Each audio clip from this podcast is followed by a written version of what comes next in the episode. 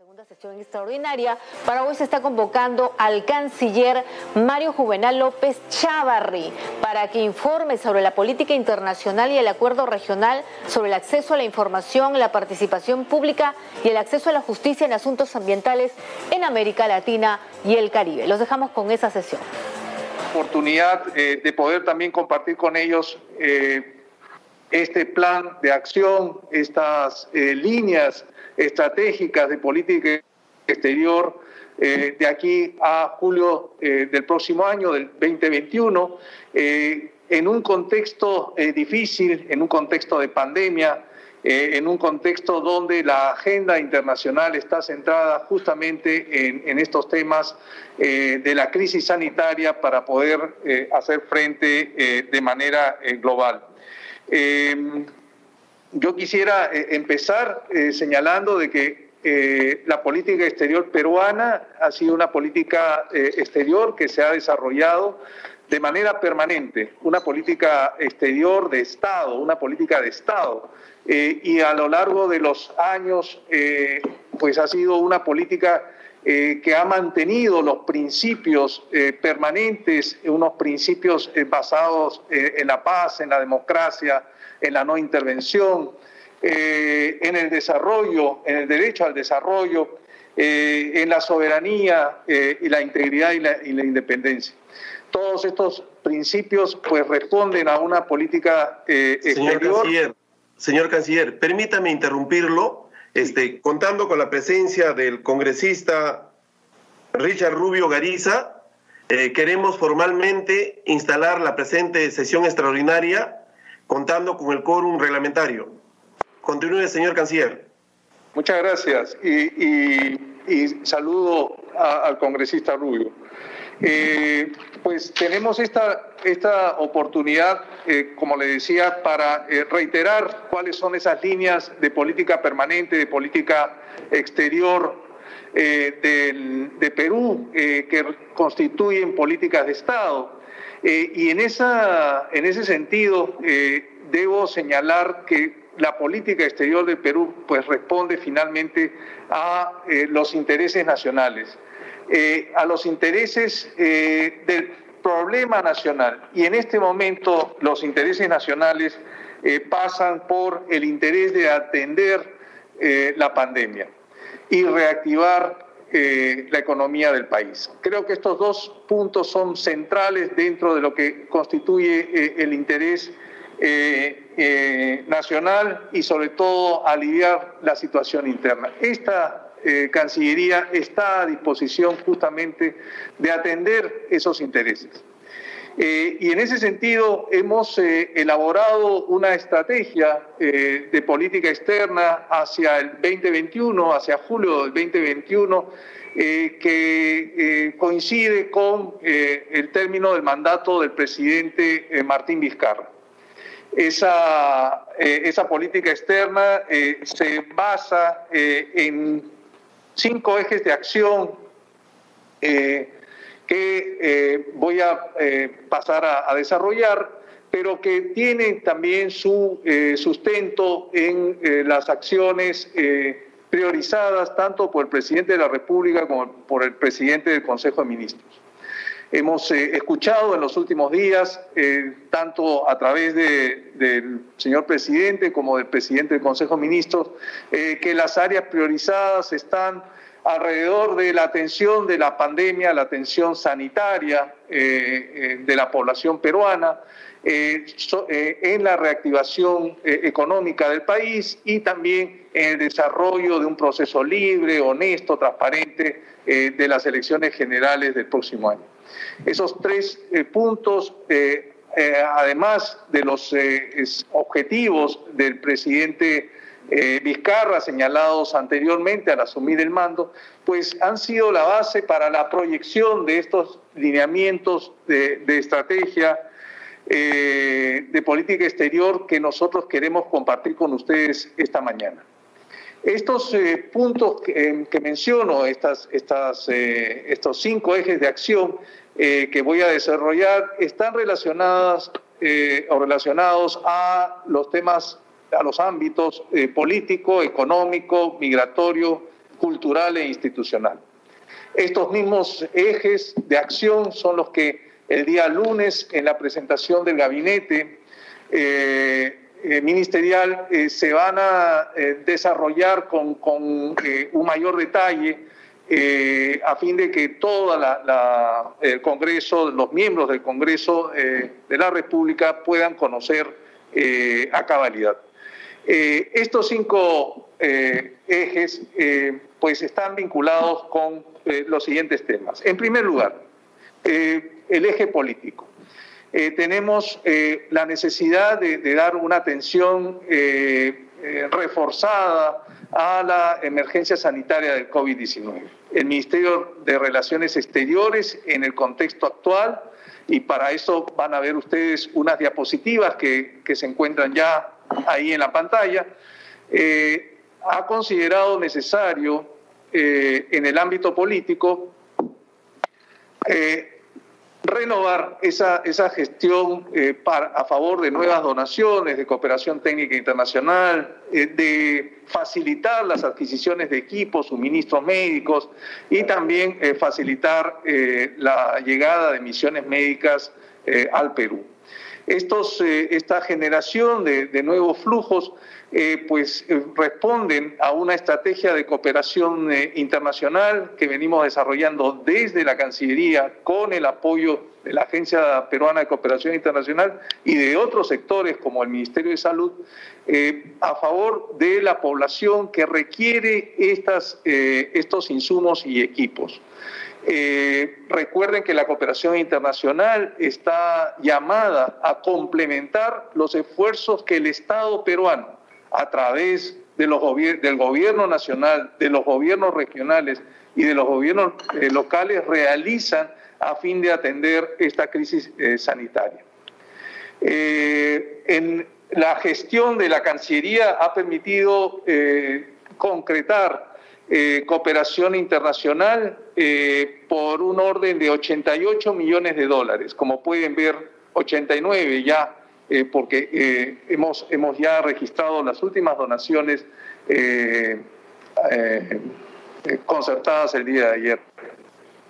En ese monto está justamente lo, lo, gestionado a través de la cooperación técnica internacional eh, hemos recibido ya 29 millones, 29.8 millones, como se puede apreciar en la lámina, y se encuentra todavía por eh, recibir o desembolsar 59 millones eh, de dólares.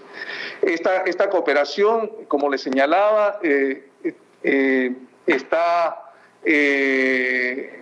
prevista para que se ejecute a través de las donaciones de los equipos e insumos, pero también incluye eh, una eh, parte de la donación eh, financiera que los países amigos, organismos internacionales y otros actores de la cooperación pues han comprometido a favor del Perú.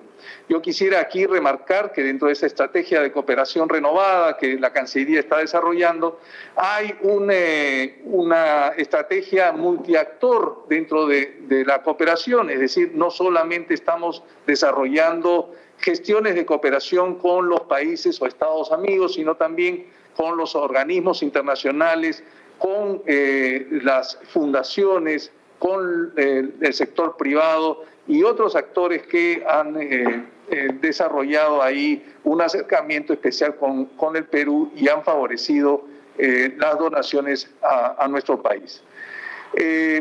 Esta, esta es una tarea eh, permanente, estamos todavía en época de pandemia, seguimos eh, gestionando esta cooperación, seguimos eh, cubriendo algunos trechos en donde se nota aún más ausencias de equipos o de insumos. En un primer momento fueron las pruebas, las pruebas rápidas, las pruebas moleculares. En un segundo momento la cooperación internacional llegó eh, con una ayuda importante, eh, con ventiladores, eh, y luego hemos, hemos ido cubriendo justamente esas brechas en donde se requería la cooperación internacional en materia de insumos, equipos y también de asesoramiento internacional. Hemos tenido en los últimos meses misiones eh, provenientes de España, de, Alemania, de China, que han compartido sus experiencias, sus conocimientos y han interactuado con eh, los eh, médicos y personal sanitario peruano. seguiremos en, esa, en esa tarea y reforzaremos aún más las, las, acciones desde la Cancillería eh, para lograr nuevos flujos de donaciones y cooperación. Un segundo elemento eh, dentro, de, esta, dentro de, esta, de este objetivo de atención a la emergencia sanitaria es concretar el acceso oportuno a la vacuna y al tratamiento contra el COVID-19. Esta eh, tarea la estamos liderando, la Cancillería está liderando eh, este objetivo. Eh, el presidente ha señalado que es un objetivo nacional. Nosotros desde el Ministerio de Relaciones Exteriores eh, lo hemos asumido así y estamos desarrollando el máximo de esfuerzos a través de, una comisión integrada por el Ministerio de Salud, por el Ministerio de Economía y Finanzas, por el INS, por el CONCITEC, por la propia PCM, eh, la, presidencia del Consejo de Ministros, y también eh, de una manera multiactor eh, con representantes de la academia y por supuesto también estaremos invitando a representantes del sector privado como el autodenominado Comando Vacuna que ya viene apoyando nuestra, nuestra tarea. Eh, nos encontramos eh, en una estrategia especial, específica para eh, lograr el acceso oportuno a la vacuna y al tratamiento y hemos actuado ya a nivel bilateral, tanto con los gobiernos como con las principales empresas internacionales dedicadas a, a, los medicamentos, o sea, es decir, los laboratorios farmacéuticos internacionales, como con las, eh, con los organismos internacionales o los, eh, o los mecanismos eh, establecidos de, manera específica ad hoc para lograr la vacuna, el acceso a la vacuna. Ustedes ven en la pantalla COVAX como uno de los mecanismos que se ha generado en los últimos meses que responde justamente al interés de los países de acceder a la vacuna. Tenemos con ellos, eh, tanto con COVAX como con eh, los países eh, amigos y las empresas farmacéuticas, niveles de coordinación y también de acción bastante avanzadas que nos permiten señalar que estaríamos en condiciones de acceder oportunamente a la vacuna de COVID-19. Pero no hemos querido solamente eh, establecer esa estrategia eh, con eh, las acciones bilaterales y multilaterales. También es un momento oportuno para reforzar, mejorar las capacidades técnicas y científicas nacionales. Así que con la Universidad Peruana Cayetano Heredia, con la empresa privada, hemos trabajado y apoyado estas eh, iniciales eh, investigaciones de la vacuna nacional. Eh, y hemos logrado un soporte de cooperación a favor de este esfuerzo que constituye tener una, una vacuna nacional. Eh, creo que podría ser materia de una próxima participación en la Comisión de, Relaciones Exteriores o eventualmente en la Comisión de Salud para dar a conocer lo que venimos haciendo a nivel eh, del gobierno, a nivel de la Comisión Multisectorial eh, en materia de vacunas y tratamientos para hacer frente a COVID-19. si seguimos con, las láminas, vemos una segunda, un segundo objetivo eh, de esta estrategia de política exterior hacia COVID-19, que es la defensa del multilateralismo y sus instituciones.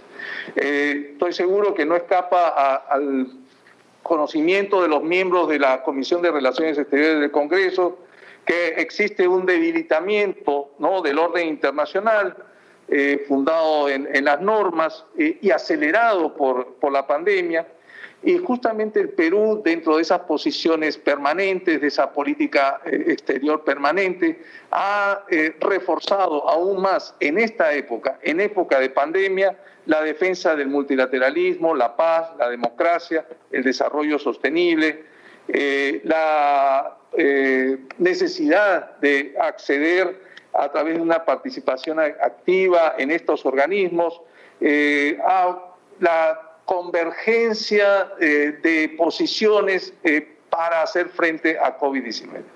Creemos que a través del multilateralismo eh, los países deben asumir posiciones comunes para hacer frente a COVID-19, lograr acceder a aquellas facilidades, tanto a nivel material como facilidades a nivel sanitario, médico, eh, humano eh, para eh, hacer frente a COVID-19. Ese, ese, ese, esa defensa del multilateralismo y sus instituciones la hemos desarrollado en diferentes foros y organismos, como se puede ver en la lámina. Un tercer objetivo dentro del eje político es el fortalecimiento de las relaciones vecinales y regionales. Creemos que la, eh, la mirada en este momento de, los, de todos los países, de la mayoría de los países, está hacia lograr eh, resultados frente a, la pandemia que los aqueja. En esa eh, mirada hacia el interior de, los propios países, pues se ha generado ahí acciones que permiten a algunos países comenzar a salir hacia una etapa post-COVID. Y esa eh, primera salida necesariamente va a tener que ser con los países vecinos, con eh, los países eh, de la región. Y, en, ese, en, esa, en esa línea hemos establecido como prioridad fortalecer esas relaciones vecinales y regionales, justamente dentro de las áreas de, cooperación e integración que permita una etapa post-COVID de relacionamiento seguro, de, seguridad sanitaria, eh, de una seguridad eh, además eh, económica, a fin de poder mejorar esos niveles de intercambio comercial, económico entre nuestros países. Contamos para ello con los mecanismos que ustedes pueden ver, la Alianza del Pacífico, PROSUR, eh, y también organismos subregionales como la Comunidad eh, Andina, eh, que justamente ya tienen en sus agendas, en sus propias agendas,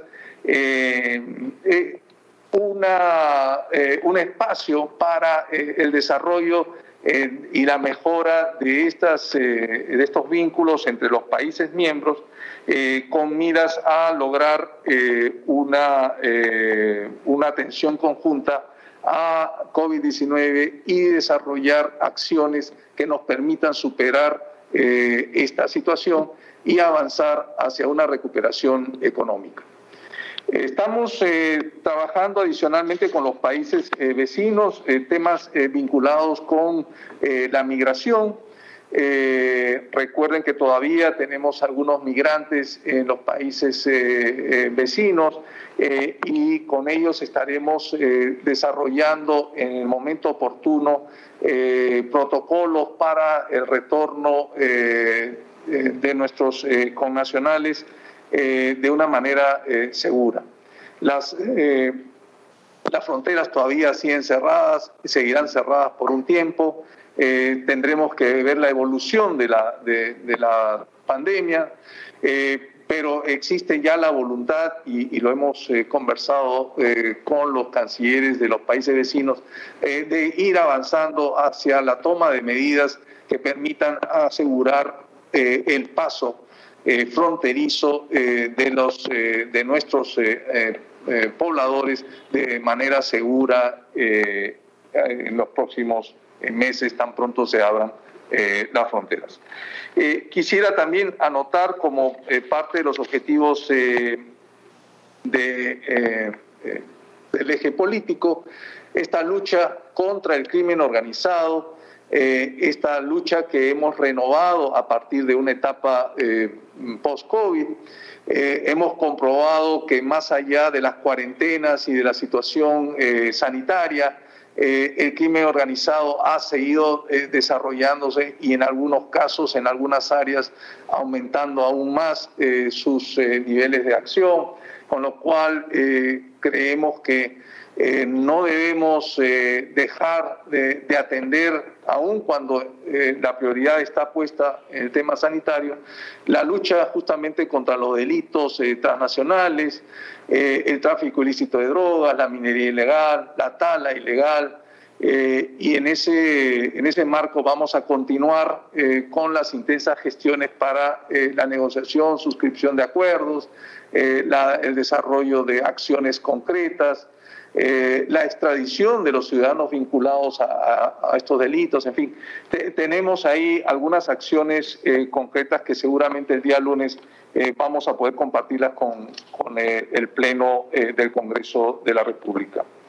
y finalmente, dentro de, esta, de este eje político, tenemos uno de los objetivos que el presidente ha reiterado, el presidente Vizcarra, en, su última, en su último mensaje a la Nación. La organización de las elecciones generales del próximo año en el exterior. Este es, este es un reto eh, que la Cancillería también ha asumido, eh, ya que tenemos eh, a cargo la organización, la realización de las elecciones, unas elecciones libres, neutrales, democráticas, como se ha subrayado en estos últimos días en el exterior, que congregaría a más de un millón de, electores y que en época de post pandemia o de pandemia, dependiendo del país en el cual se encuentren, eh, pues eh, generará eh, algunas dificultades que nosotros trataremos de atender con los elementos tecnológicos, con la participación de la manera más segura de todos los electores peruanos en el exterior.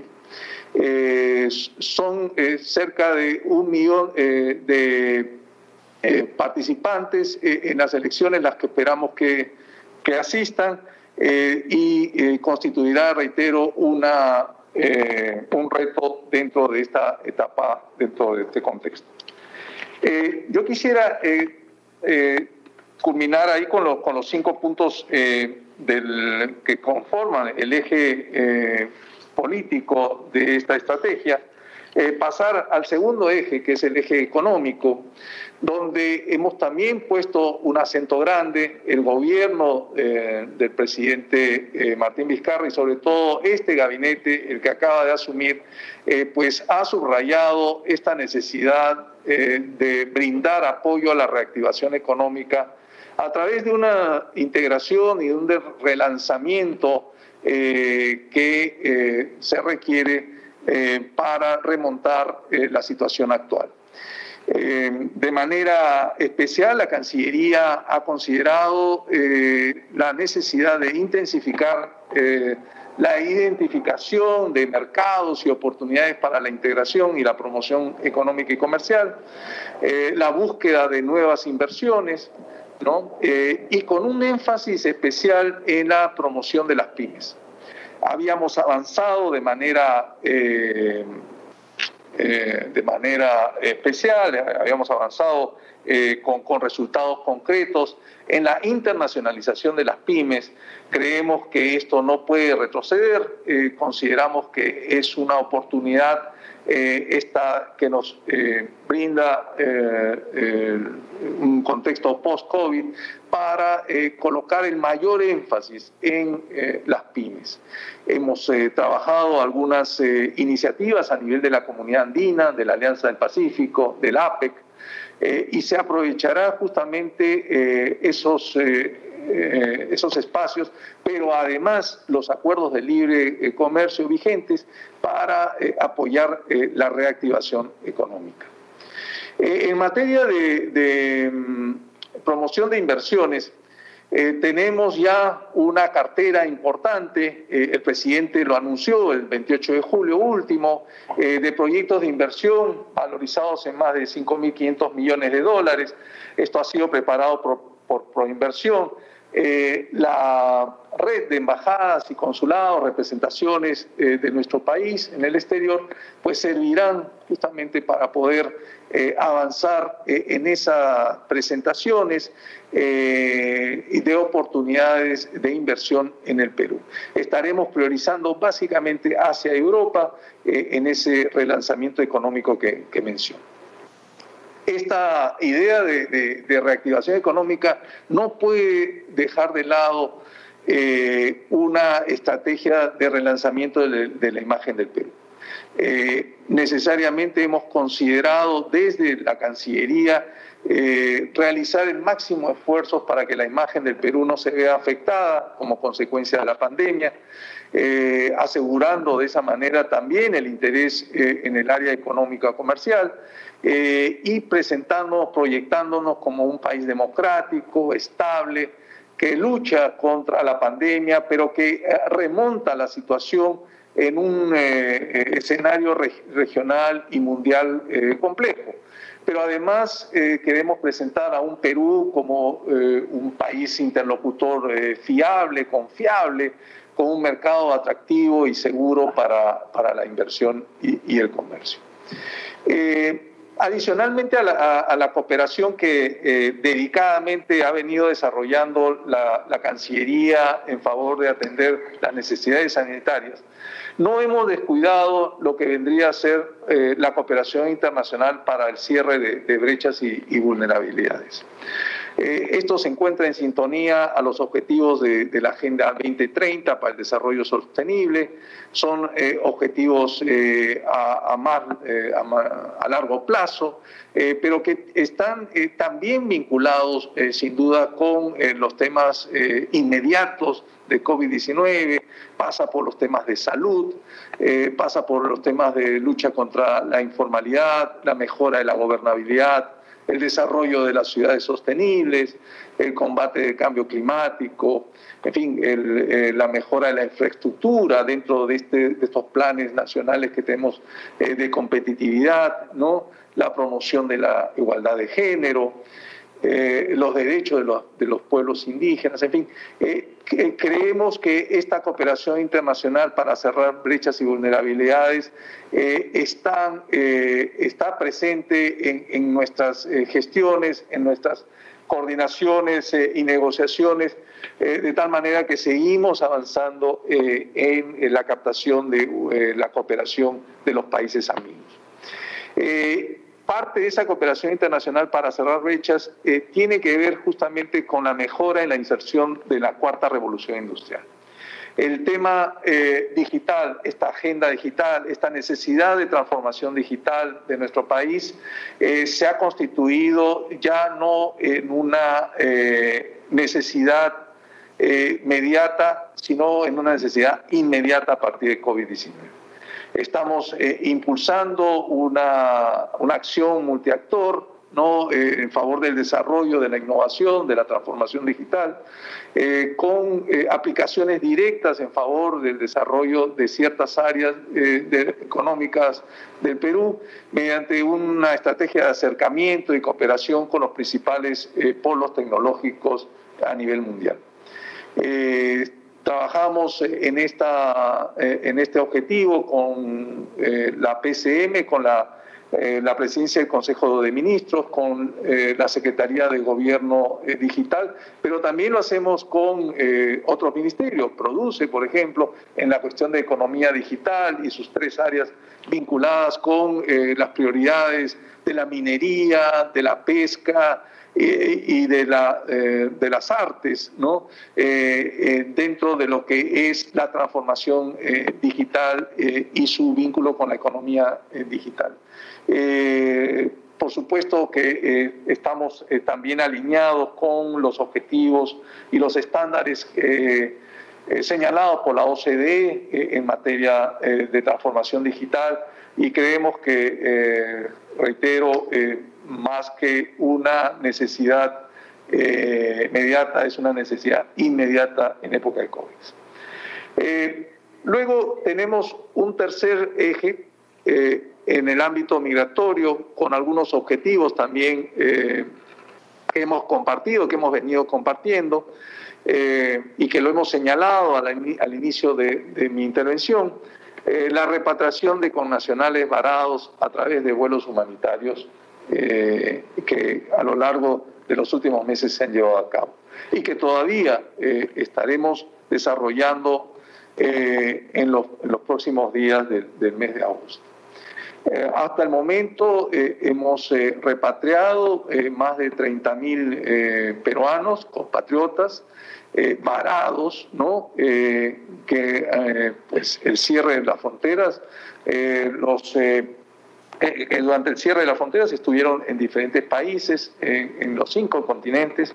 Esto ha significado un desembolso importante del Tesoro Nacional y que permitido eh, actuar conjuntamente con otros sectores, eh, con el Ministerio de Salud, con el Ministerio de Comercio Exterior y Turismo, eh, con INDECI, a fin de poder el Ministerio de Transportes y Comunicaciones, me estaba olvidando, a, poder, a fin de poder repatriar oportunamente a todos nuestros connacionales. Aún queda un grupo pequeño, no más de 6.000, 7.000 peruanos, que ya no son necesariamente con nacionales varados eh, en estos países, eh, más bien son eh, con nacionales que se han visto perjudicados por, por la pandemia en, en, sus centros de trabajo, en sus centros de estudio y que eventualmente desean regresar al país.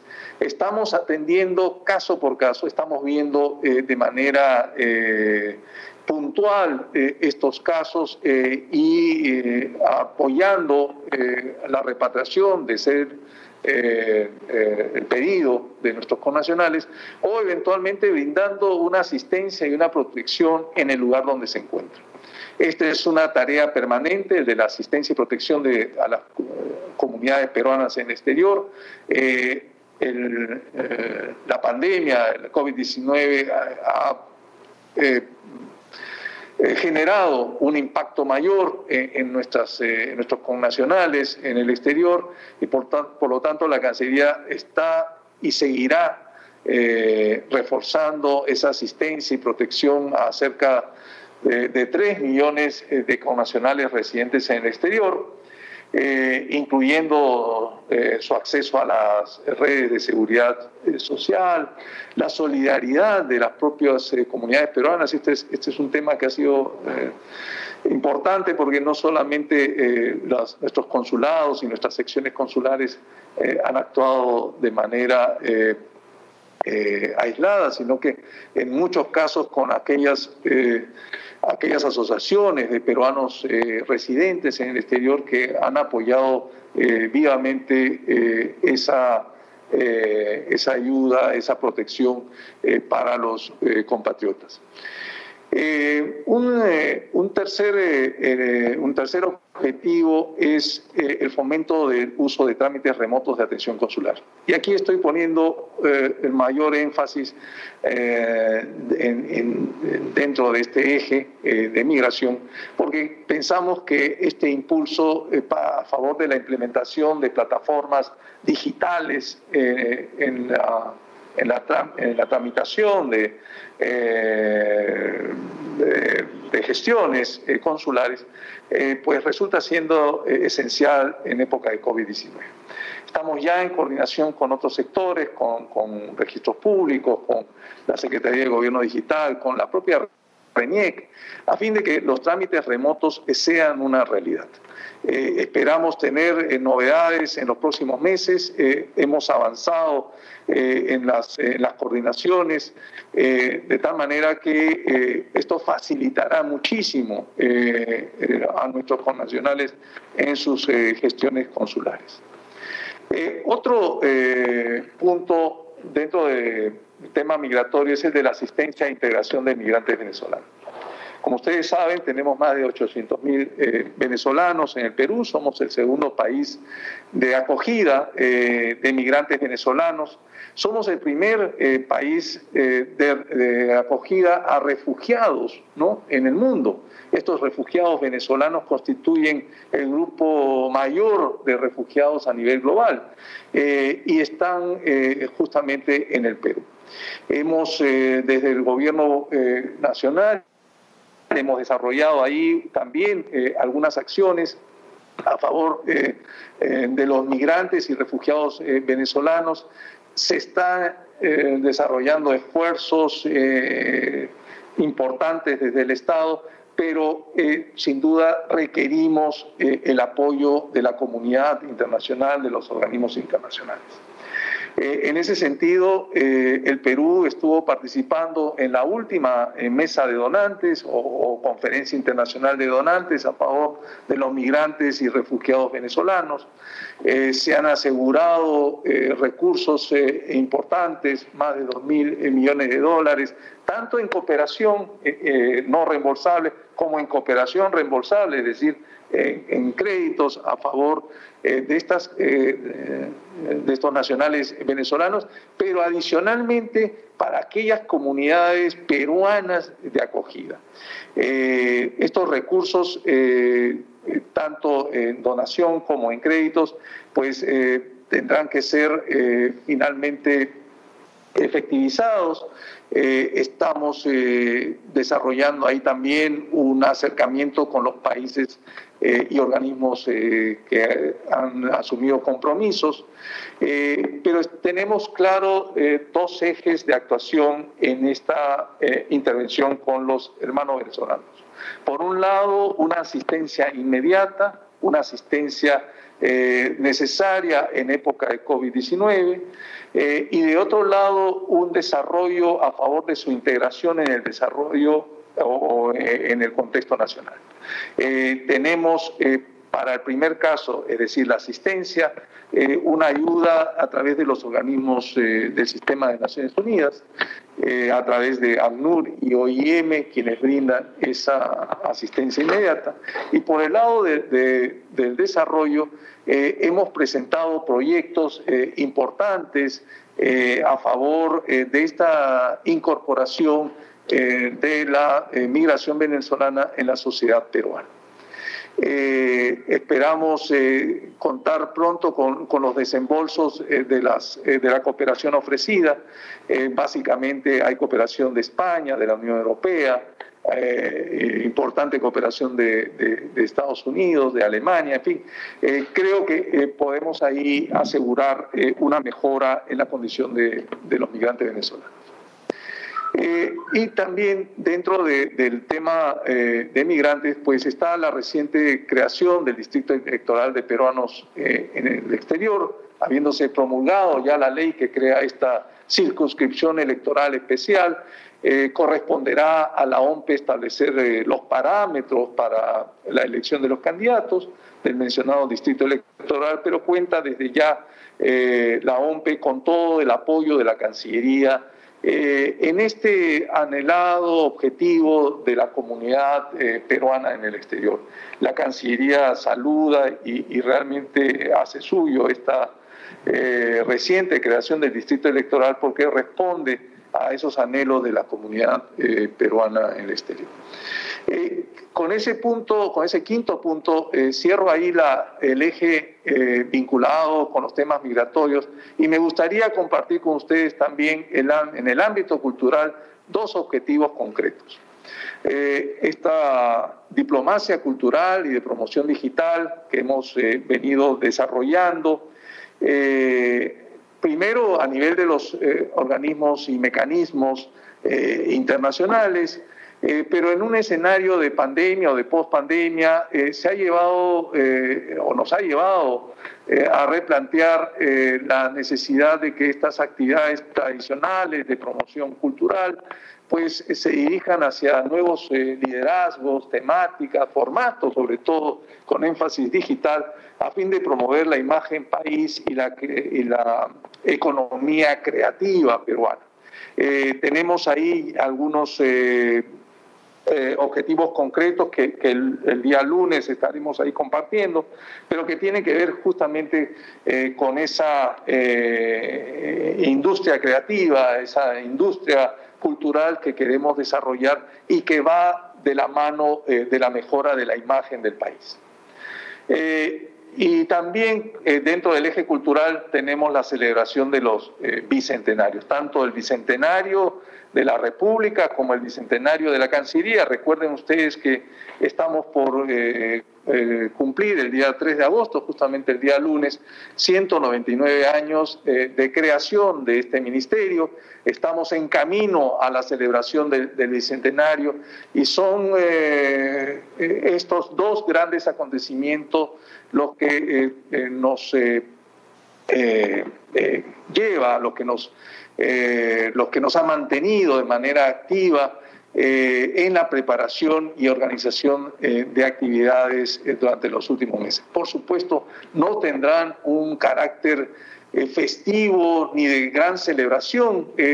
los actuales momentos de, de pandemia pues nos lleva a ser eh, muy limitados en cuanto a eh, la conmemoración, pero tendremos actividades que justamente buscarán acompañar y reforzar ese relanzamiento de la imagen país, fortalecer los vínculos con la comunidad eh, peruana en el exterior, mediante mensajes de unión, de resiliencia y de solidaridad en esta coyuntura. Así que eh, estaremos también eh, más adelante compartiendo con la Comisión de Relaciones Exteriores eh, de manera específica estas actividades que a lo largo del, del, 2021, del 2021, desarrollaremos desde la Cancillería y en apoyo también al Gobierno Central en la conmemoración del Bicentenario de la República. Finalmente, tenemos el eje institucional. Eh, y como comprenderán, eh, y a lo largo de los últimos días me he venido eh, reiterando cómo esta Cancillería, con cerca de 200 años de creación, se ha ayornado, se ha, se ha modernizado, digamos, en la gestión eh, justamente para atender en época de pandemia eh, los principales objetivos eh, de nuestra política exterior. Como ustedes pueden ver ahí en la lámina hay una diplomacia digital y una modernización de gestión que hemos acelerado en su puesta en marcha frente a una necesidad apremiante por la pandemia. Eh, estamos eh, modernizando la gestión en su conjunto, tanto dentro de la gestión del conocimiento como la gestión en la atención al público. Habíamos visto hace un momento esta modernización de, las, de los trámites consulares. Eh, y estamos trabajando de manera remota. tenemos cerca del 80% de los funcionarios del Ministerio de Relaciones Exteriores bajo ese sistema de trabajo. En esa modernización eh, y en esa diplomacia digital, como nosotros eh, la llamamos, ah, no, hay, no solamente eh, incluye estos elementos de modernización del recurso humano, sino también de, las, de la modernización de los equipos, ¿no? y en eso estamos en permanente gestión. Otro aspecto dentro de, del eje institucional es eh, la necesidad también de adaptar eh, los ciclos de estudio de la Academia Diplomática del Perú, Javier Pérez Cuellar, a este mundo cambiante. Eh, estamos revisando la currícula para lograr justamente tener funcionarios diplomáticos que se adapten rápidamente a estos cambios, que muestren esa adaptabilidad a un mundo eh, de grandes desafíos.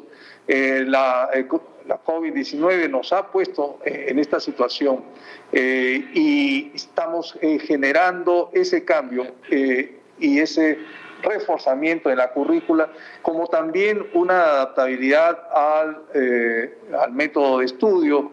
Están llevando a cabo los estudios de manera remota y creemos que esa excelencia del estudiante de la academia diplomática pues se va a lograr en los dos años que constituye el programa de, estudios, pero adicionalmente vamos a reforzar dos años más eh, ese perfeccionamiento que, va a requerir eh, el alumnado en, vista de, los cambios y la adaptación a la forma de, dictarse las, las, las, clases, los, cursos. Eh, y finalmente tenemos una necesidad de reforzar eh, la gestión de los recursos humanos, eh, la gestión de personal.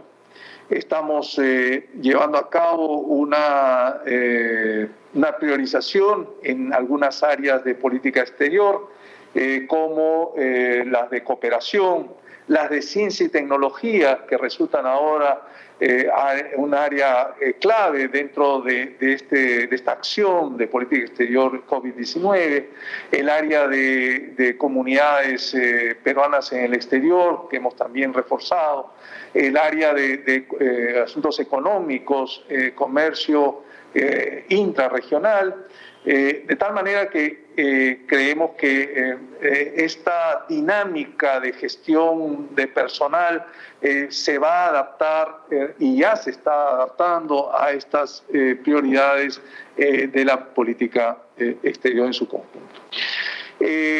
señor presidente, yo con esto quisiera terminar la breve presentación de lo que he denominado lineamientos de política exterior en época de COVID. Son acciones concretas que llevaremos a cabo en los próximos 12 meses hasta julio eh, del 2021.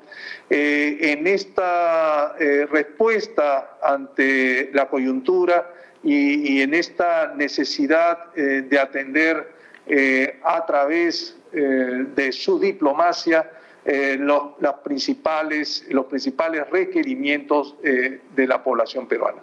Así que con estos comentarios paso a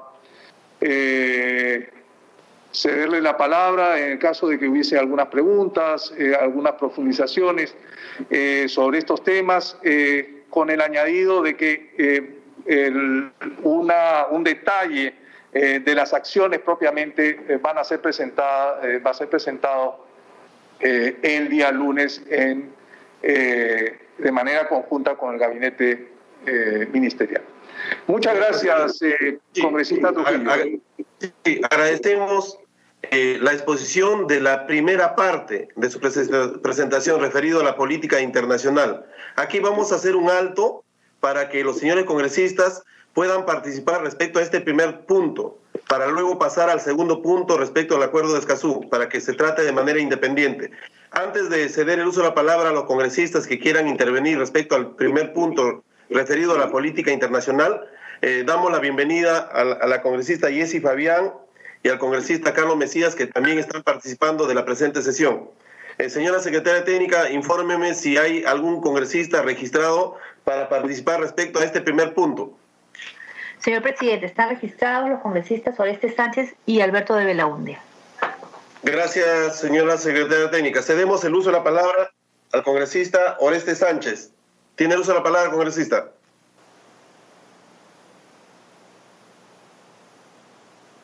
Señor presidente, por su intermedio, saludar a la presencia de nuestro canciller y también del señor vicecanciller y sus asesores y a todos los colegas de la representación nacional.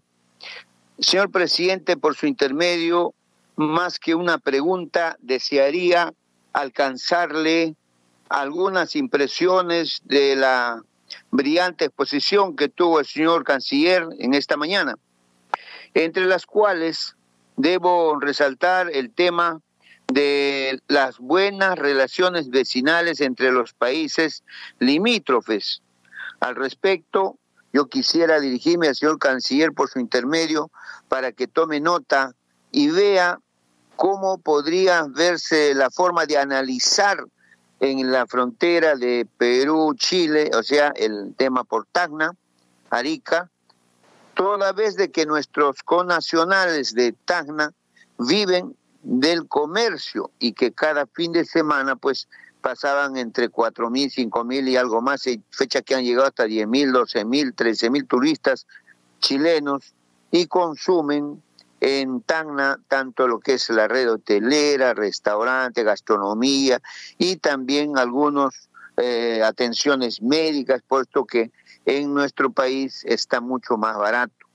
Entonces, sabiendo de que la situación está un poco difícil, ver la forma de prever el tema sanitario, ver un protocolo para que eh, podamos acelerar este tema eh, de las buenas relaciones con nuestro vecino de Chile.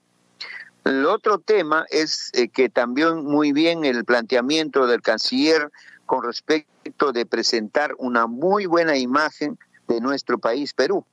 Pero esta buena imagen de nuestro país Perú pasa no solamente por la responsabilidad de relaciones exteriores, sino más aún por la las buenas actitudes o las buenas decisiones que podamos tener en otros sectores, como es el sector agricultura, el sector energía y minas, el sector turismo. Entonces, eh, yo creo que en esta mañana, por su intermedio, desearía pedirle al señor canciller para que pueda, en su sesión o en su acuerdo en las reuniones de Consejo de Ministros, pueda indicarle pues a su par de energía y minas y de agricultura, por ejemplo, a tener los buenos acuerdos en cuanto a las actividades mineras, en cuanto a las consultas previas de las comunidades campesinas, puesto que una decisión inadecuada trae como consecuencia los, tumultos, los movimientos, los resentimientos y las protestas, y esto precisamente hacen daño a la imagen de nuestro país. Por otro lado, también debemos de manifestar de que eh, dentro de la política de la adquisición de las vacunas que mencionó este canciller, deseo también poner mi punto de vista, así como dijera el general Marín, debemos exponer nuestras ideas. En ese sentido, quisiera exponer mi idea de que es mucho más conveniente tener un convenio de autorización de uso de lo que significa la elaboración de estas vacunas para que podamos elaborar en nuestro país, en Perú, porque imagínense comprar millones y millones de vacunas nos costaría un dineral. Entonces, cuán importante es tomar una decisión adecuada y conveniente, es decir, optimizar nuestros recursos en nuestro país. Muchísimas gracias, señor presidente, muchas gracias, señor canciller, por su intermedio del presidente, y esto es lo que yo quería exponer en esta mañana respecto a su exposición y dar pues gracias a nuestro Dios maravilloso que ha bendecido a nuestro país, Perú. Muchas gracias. Gracias, eh, congresista. Ahora cedemos el uso de la palabra al congresista Absalón Montoya. Tiene el uso de la palabra, congresista Montoya. Sí, muchas gracias, señor presidente. Por su intermedio, saludar al señor ministro, al señor eh, Mario Juvenal López. Eh, sí, en realidad todos estamos involucrados con esta, esta situación de la, de la pandemia. Entonces, eh, yo en ese ámbito quería preguntarle, desde Relaciones Exteriores, ¿Cuál es el, compromiso o cuáles son las acciones que se han venido eh, ejecutando en las zonas de fronteras, sobre todo en la macro en la macro región del Oriente que está conformado pues por Amazonas, eh, Loreto, San Martín, Ucayali y este Madre de Dios? Esos pueblos de frontera han sido golpeados grandemente por la pandemia y queremos ver si había una reacción de parte de Relaciones Exteriores con los países vecinos. Muchas gracias. Gracias, congresista Salón Montoya. Eh, no habiéndose registrado ningún otro congresista, eh, le cedemos el uso de la palabra al señor canciller Mario López para que observe las consultas planteadas por los señores congresistas. Tiene el uso de la palabra, señor canciller. Muchas gracias, presidente. Eh, por su intermedio también agradecer a los congresistas Sánchez y Montoya por, sus preguntas. y sus preocupaciones. En, relación a, a las cuestiones planteadas por el congresista Sánchez, yo quisiera señalar que con Chile en este momento mantenemos unas muy estrechas relaciones eh, no solamente eh, en el ámbito eh, político, económico, sino también en el ámbito de la cooperación. Con, Chile hemos mantenido un, un, diálogo para mejorar eh, las posibilidades, en primer lugar, de la repatriación de nuestros eh, connacionales, cosa que se ha hecho efectiva a través de eh, algunos vuelos e incluso en los últimos días en vía terrestre se ha podido lograr el retorno de varios compatriotas. cada país tanto Chile como el Perú, venimos haciendo el máximo de esfuerzos para enfrentar a la COVID-19. En esas eh, tareas eh, eh, pues, nos, mantenemos centrados, pero no dejamos de intercambiar también las experiencias respecto a la atención de, la COVID-19 en, nuestros territorios. hemos conversado con, con, con Chile como con otros países, eh, con Brasil, eh, con eh, Colombia y con Ecuador, sobre el momento en que debería abrirse los pasos fronterizos, ¿no? los pasos fronterizos autorizados. Y, y, tengan la seguridad que se hará en el momento oportuno, en el momento que contemos con todas las seguridades sanitarias, eh, con todas las seguridades a favor de los pobladores eh, de nuestros eh, países, tanto de, los peruanos como de los países, de los pobladores de los países vecinos. sabemos de estas consecuencias económicas, como bien lo señalaba el congresista Sánchez, que genera el cierre de la frontera en la región Tacna. somos conscientes de la necesidad de atender eh, justamente a través de esas acciones que he mencionado de, reactivación económica, esos espacios con eh, especial atención eh, a favor de las pymes o MIPYMES, justamente para que puedan recuperar los niveles de internacionalización que tenían antes de, la pandemia. creemos que vamos a, tener mecanismos especiales eh, para eh, las pymes de, fronteras. Creemos que hay eh, la necesidad de asegurar esa, esa cadena de suministros en las zonas fronterizas y eso va a, mejorar la situación económica de la población fronteriza. en cuanto a, la imagen y la preocupación de la mejora de la imagen, como bien lo anotaba el congresista Sánchez, no es una tarea solamente de la Cancillería. Eh, y eso lo tenemos eh, muy claro. Eh, si bien la Cancillería va a desarrollar esta estrategia de mejora de imágenes o de imagen de, nuestro país a través de la red de embajadas, de, consulados, representaciones en el país, esta imagen, esta buena imagen, tiene que responder a las acciones al interior eh, del país o del Perú eh, que justamente eh, proyecten esa esa atracción hacia nuestro país, esos atractivos hacia nuestro país en materia económica, de inversiones, de comercio, de turismo en un futuro y, sobre todo presentarnos a un país solidario, un país estable, un país democrático, ¿no? que justamente alienta a esa eh, interacción eh, con eh, personas de, otros países, de otras latitudes. Los temas vinculados a los sectores de agricultura, de energía y minas, de turismo, por supuesto que son importantes.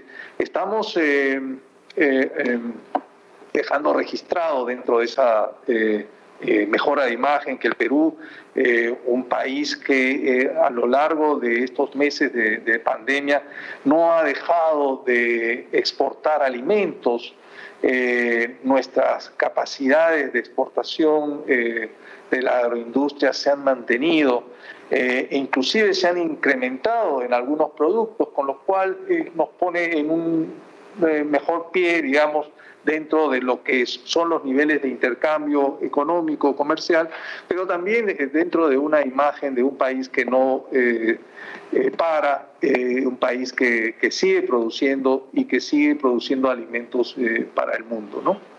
En cuanto al sector de energía y minas, por supuesto que también resulta siendo importante. recuerden que la mayor cartera de proyectos de inversión provienen de este eh, de esta área de energía y minas, de este sector de energía y minas, eh, ya lo ha adelantado el presidente en su, en su discurso, 48 proyectos de esta cartera eh, que se pondrá a disposición de inversionistas, tanto nacionales como internacionales, pues tienen un marcado eh, sesgo dentro de eh, lo que es la infraestructura y sobre todo el ámbito energético y minero. Con lo cual creo que va a ser muy importante también eh, incorporar eh, esas eh, buenas prácticas, como usted lo menciona, congresista Sánchez, dentro de la imagen renovada que queremos presentar sobre el Perú. Sobre el tema de, políticas de vacunas, no nos cerramos a ninguna posibilidad, congresista Sánchez. Lo he mencionado tal vez muy rápido ahí en la, en la exposición, en la lámina que hemos compartido con ustedes. Eh, mencionábamos tres grandes áreas, el área bilateral, el área multilateral eh, eh, y también esa apuesta por la vacuna nacional. Pero queremos subrayar que también hay una, una apuesta por ese desarrollo público-privado internacional, es decir, estamos eh, eh, negociando e interactuando con eh, los laboratorios internacionales y no nos cerramos a ninguna de las opciones a fin de asegurar el acceso a la vacuna tan deseada, a la vacuna de la COVID-19. por supuesto que hemos considerado esta, este, esta posibilidad de, lograr una autorización eh, de uso de, vacunas, una producción eh, en el Perú, eh, como también hemos considerado y estamos en negociaciones para llevar o para participar en el proceso de la generación de la vacuna en las diferentes fases. Como en estrategias o esquemas de acceso a las vacunas a través de compras anticipadas, eh, lo mismo que eh, a través de la participación eh, de Perú en esquemas como CEPI o COVAX, que lo vimos ahí rápidamente en la lámina, que incluyen la participación en los procesos, en los proyectos de vacunas, pero también aseguran eh, una, eh, eh, una cantidad proporcional de vacunas a favor del país. Con lo cual, con esto digo, no nos cerramos a ninguna opción, tenemos capacidades para llevar a cabo tanto pruebas de vacunas como capacidades para asegurar vacunas anticipadamente e incluso yo diría para seguir adelante con esa, ese proyecto nacional de vacuna. Eh, de otro lado, eh, en relación a la, a, la, pregunta del congresista Absalón eh, Montoya, yo quisiera también asegurarle que estamos desarrollando acciones conjuntas en la macroregión oriental. Eh, a través de diferentes mecanismos eh, binacionales o bilaterales, eh, tanto con Ecuador como con Colombia, como con Brasil, hemos estado atendiendo la situación sanitaria de la población de estas regiones fronterizas o de esta región fronteriza, de esta macro región fronteriza del Oriente, también a través de nuestros socios cooperantes hemos podido llegar con donaciones a favor de las poblaciones peruanas fronterizas. Eh, hemos también asegurado las adquisiciones eh, que se requerían desde el MINSA, desde el Ministerio de Salud o de Salud, que finalmente han sido eh, destinadas a atender la situación de pandemia en la región Amazonas, Loreto, Ucayali, Madre de Dios. en todas estas intervenciones en la región oriental, también hemos puesto un especial énfasis en las eh, comunidades nativas. Eh, y conjuntamente con el Ministerio de Cultura eh, nos hemos preocupado por que estas comunidades reciban los recursos necesarios de la cooperación y reitero ahí que son complementarios a los esfuerzos del Estado eh, para que eh, no se vean perjudicadas estas eh, comunidades nativas. Pero también, y en, en, relación a la pregunta concreta del congresista Montoya, estamos desarrollando acciones dentro de lo que se denomina el Fondo Binacional Perú-Colombia. ¿no? estamos asegurando algunos recursos para las zonas más próximas a la línea fronteriza, eh, y con el plan binacional eh, Perú-Ecuador eh, se ha hecho un esfuerzo grande para que donaciones que en principio estaban destinados, destinadas al conjunto del país, es decir, al conjunto de regiones del país, tengan un destino priorizado en las regiones próximas al Ecuador, especialmente Amazonas y Loreto. Eh, adicionalmente, eh, hemos actuado con eh, otros organismos del sistema de Naciones Unidas para atender las ampliaciones de los hospitales COVID-19 y también hemos establecido ahí mecanismos de, apoyo para las poblaciones más vulnerables a través de la entrega de alimentos eh, donados por eh, el Programa Mundial de Alimentos. Eh, hay necesidades adicionales, lo sabemos.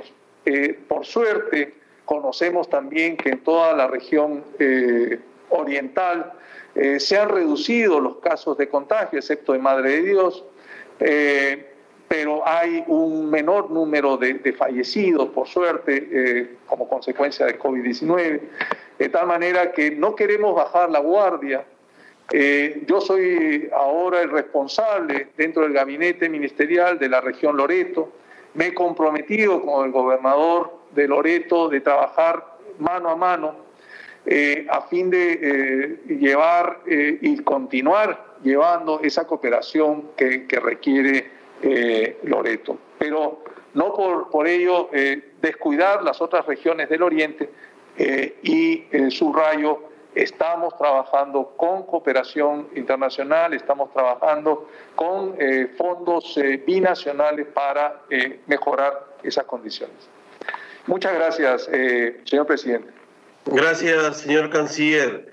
antes de pasar al segundo punto referido al acuerdo de Escazú, queremos saludar la presencia del congresista Sara Tantón, miembro de la comisión, y también saludamos la presencia de los congresistas Cabrera Vega y Vivian Reyes. Señor canciller, ahora le cedemos el uso de la palabra para que pueda eh, exponer respecto al acuerdo regional sobre el acceso a la información, la participación pública y el acceso a la justicia en asuntos ambientales en América Latina y el Caribe, denominado Acuerdo de Escazú. Tiene el uso de la palabra, señor canciller. Muchas gracias, presidente. Eh, este es un tema que, que ha estado eh, en las en las redes eh, sociales, que ha estado en los medios, justamente como un tema de discusión y de evaluación por parte de, diferentes sectores de la población, de la sociedad peruana. Si me permite, presidente, yo quisiera remontarme en algo a, la suscripción propiamente de, la, del acuerdo de, de Escazú, en tanto que, que, fui testigo directo en la cumbre de la Tierra en 1992 de la suscripción de la Declaración de Río. Participé ahí en las negociaciones y también en, la, en, los, en los acuerdos eh, que se suscribieron con motivo de, la cumbre de Río 1992, eh, que no solamente eh, incluyeron los convenios de cambio climático, el convenio de, de biodiversidad y de desertificación, que fueron los tres grandes convenios que que se suscribieron en el marco de la cumbre de la Tierra, sino también hubo una eh, carta ¿no? Eh, eh, y una declaración de Río. La declaración de Río, el documento más político, digamos, con, con, con, con algunos principios, pues tenía entre, entre otras definiciones algunas cuestiones eh, vinculadas eh, sobre eh, accesos, acceso a la información, acceso a la justicia ambiental, y justamente en el, en el punto 10 de la Declaración de Río, en el principio 10, se refería a esta necesidad del fortalecimiento del acceso a la información, a la participación pública y el acceso a la justicia en materia de medio ambiente. Y hago, eh, eh, y hago historia al remontarme a, esta eh, importante reunión cumbre de la Tierra, porque justamente la declaración señalaba, y si me permite lo, lo voy a leer, decía, el mejor modo de tratar las cuestiones ambientales con la participación de todos los ciudadanos interesados en el nivel que corresponda, en el plano nacional toda persona deberá tener acceso adecuado a la información sobre el medio ambiente de que dispongan las autoridades públicas, incluida la información sobre los materiales y las actividades que encierran peligro en sus comunidades, así como la oportunidad de participar en los procesos de adopción de decisiones. Los estados leía o lee la declaración de Río del año 92, eh, deberán facilitar y fomentar la sensibilización y la participación de la población poniendo la información a disposición de todos. Deberá proporcionarse acceso efectivo a los procedimientos judiciales y administrativos y entre estos el resarcimiento de daños y los recursos pertinentes. Con esta lectura eh, lo que he querido es compartir con ustedes que eh, estos derechos de acceso constituyen una aspiración y un objetivo internacional de larga data, ¿no? Y que se han visto eh, cristalizados eh, o cristalizados como, como, como, derechos, como objetivos en diferentes convenciones regionales.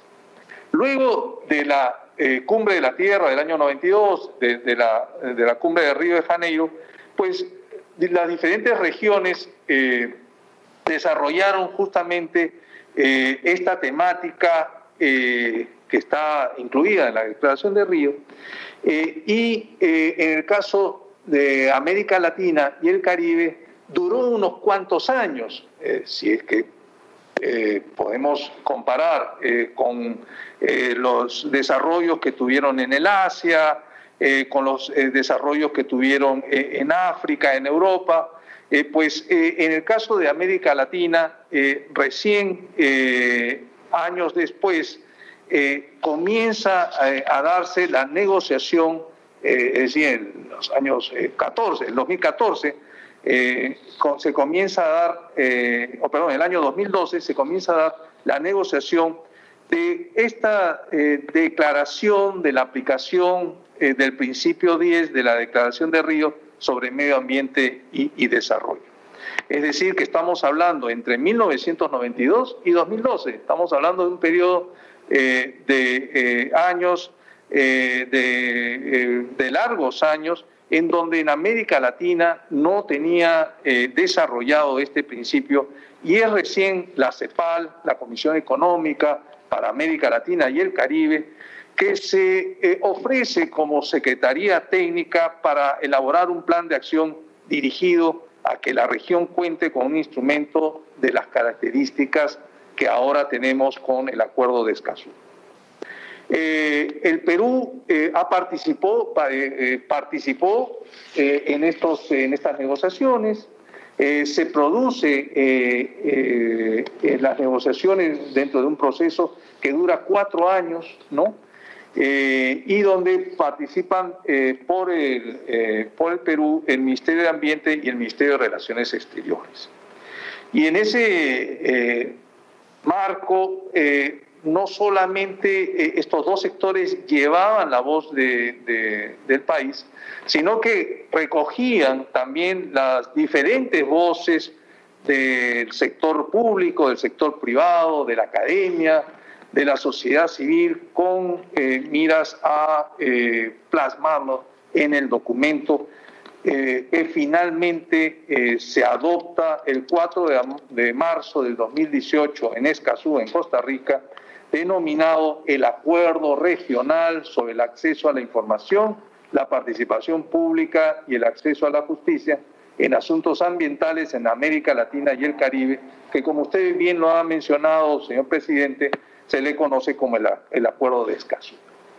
Eh, este eh, acuerdo fue suscrito por el Perú en el año 2018 también, meses después, en septiembre, eh, por la entonces ministra de Ambiente Fabiola Muñoz en Nueva York. creo que hay aquí algunos elementos centrales que deberíamos eh, dejar marcado desde ya eh, en esta eh, breve exposición.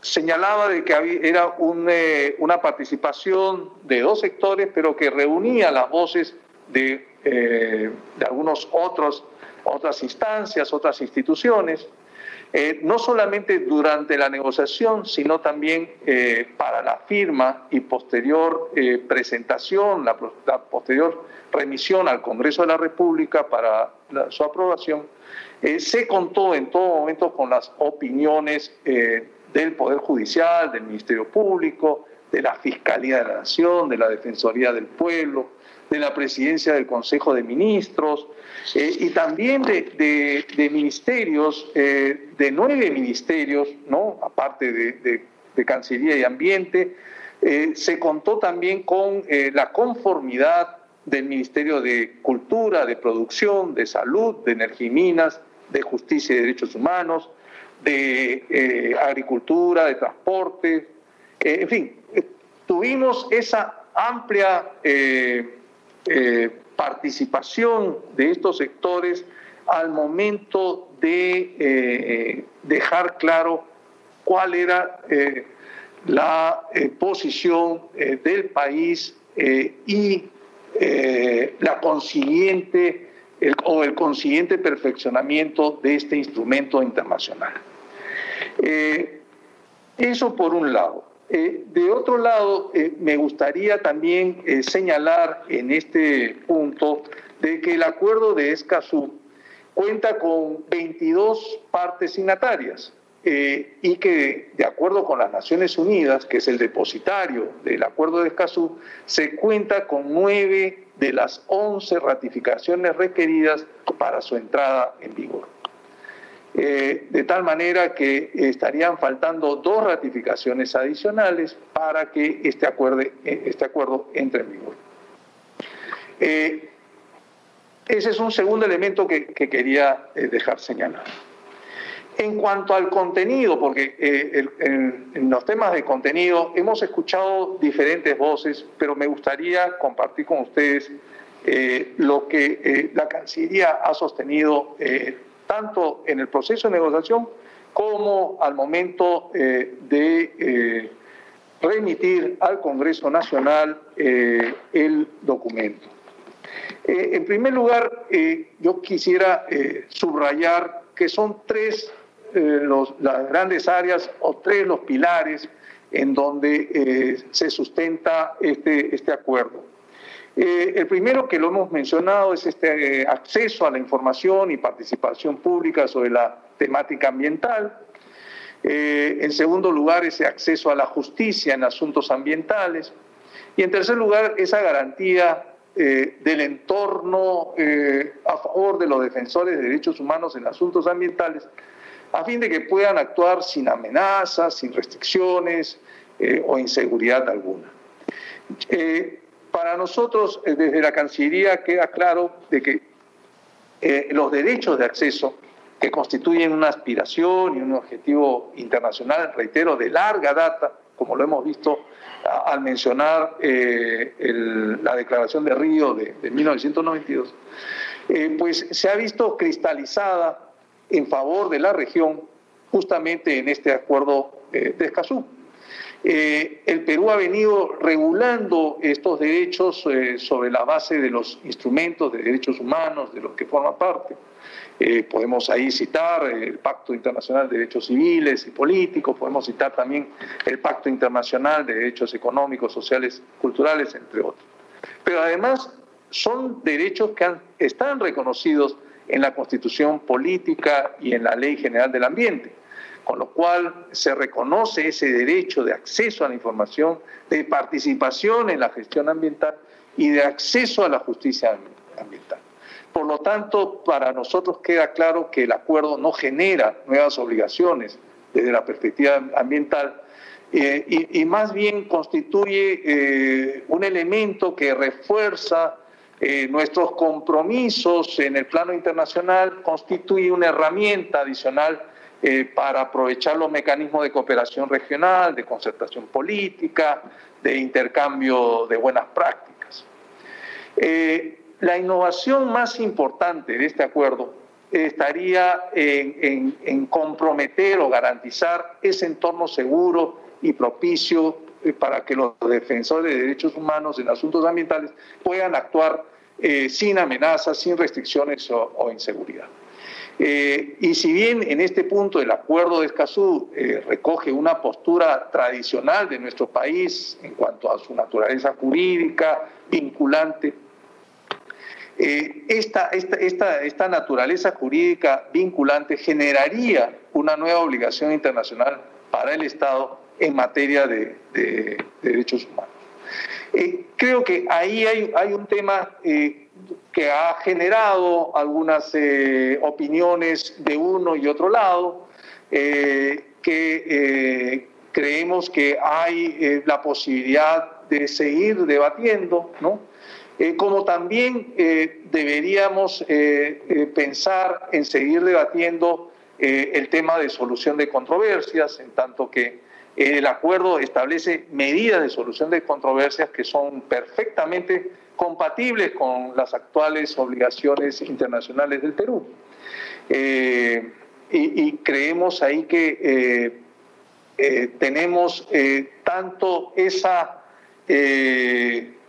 ese compromiso como Estado eh, de eh, actuar eh, dentro de, las, de la jurisdicción internacional como Estado, como también hay la posibilidad de que puedan actuar cualquier ciudadano o cualquier colectividad peruana en otras instancias internacionales de protección de los derechos humanos.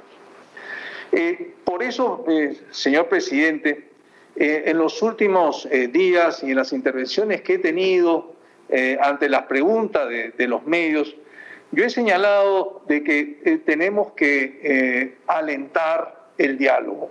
Pero no es un diálogo que debemos hacerlo desde el Ejecutivo, sino es un diálogo que se debe hacer justamente desde el Congreso. Y yo saludo el inicio de ese diálogo, como usted lo ha declarado, justamente con esta sesión y espero que se pueda avanzar eh, para despejar cualquier duda con respecto a los alcances del acuerdo de Escazú eh, y justamente eh, eso permita difundir claramente los objetivos de este instrumento internacional.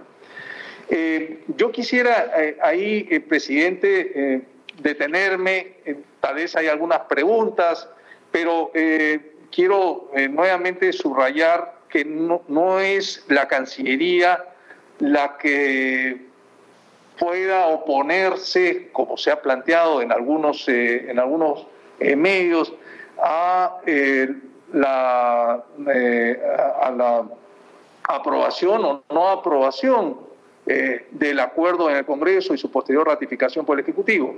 Lo que nosotros planteamos es justamente desarrollar ese diálogo eh, para eh, favorecer una mejor comprensión del acuerdo de Escazú y si el Congreso así lo decide, pues seguir en la ruta de su perfeccionamiento.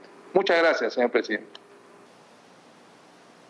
Gracias, señor canciller, por la este, explicación que nos ha dado respecto al tema propuesto, eh, acuerdo de Escazú. Eh, ahora nosotros eh, vamos a ceder el uso de la palabra a los señores congresistas, a quienes les invito a registrarse en el, en el chat del aplicativo para poder este, ceder el uso de la palabra. Ya tenemos registrado algunos de ellos. Vamos a ceder el uso de la palabra al congresista Alberto de Belaunde. Tiene el uso de la palabra, congresista. Gracias, presidente. Un saludo al señor canciller, a su equipo y, por supuesto, también a usted y a todos los colegas. Eh, presidente, voy a ser lo más eh, sincero posible. Me desconcierta la posición que ha decidido asumir Cancillería frente al debate de Escazú en el país. ¿no? Hay una decisión consciente de no liderar este diálogo. Y esto resulta problemático, presidente, porque existe en el país una sistemática campaña de desinformación sobre las implicancias de Escazú, que ponen incluso, que cuestionan incluso el rol que ha cumplido Cancillería en este proceso. Y ante eso, la actitud de Cancillería no puede ser que se produzca este debate, tiene la obligación moral, la obligación institucional de aclarar las permanentes eh, dichos de desinformación que hay en distintos medios de comunicación. Presidente, acá se está cuestionando. Señor congresista, eh, señor congresista Alberto Belonde, yo quisiera este, que esta reunión eh, la podamos desarrollar con el mayor y mejor de los respetos este, está, está planteando algunas precisiones que entendemos.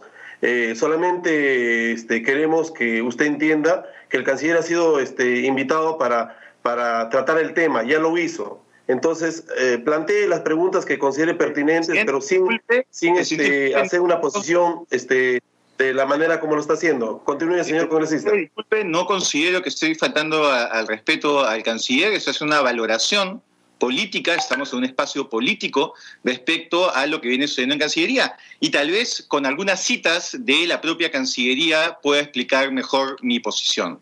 Presidente, el 2 de mayo del 2019, el director de Derechos Humanos de la Cancillería emite un, informe que dice, y cito, el acuerdo de Escazú tiene el importante mérito de incluir en su redacción importantes aspectos en materia de promoción y protección de estos derechos, muchos de los cuales ya están contemplados en otros instrumentos internacionales y son parte del marco jurídico interno.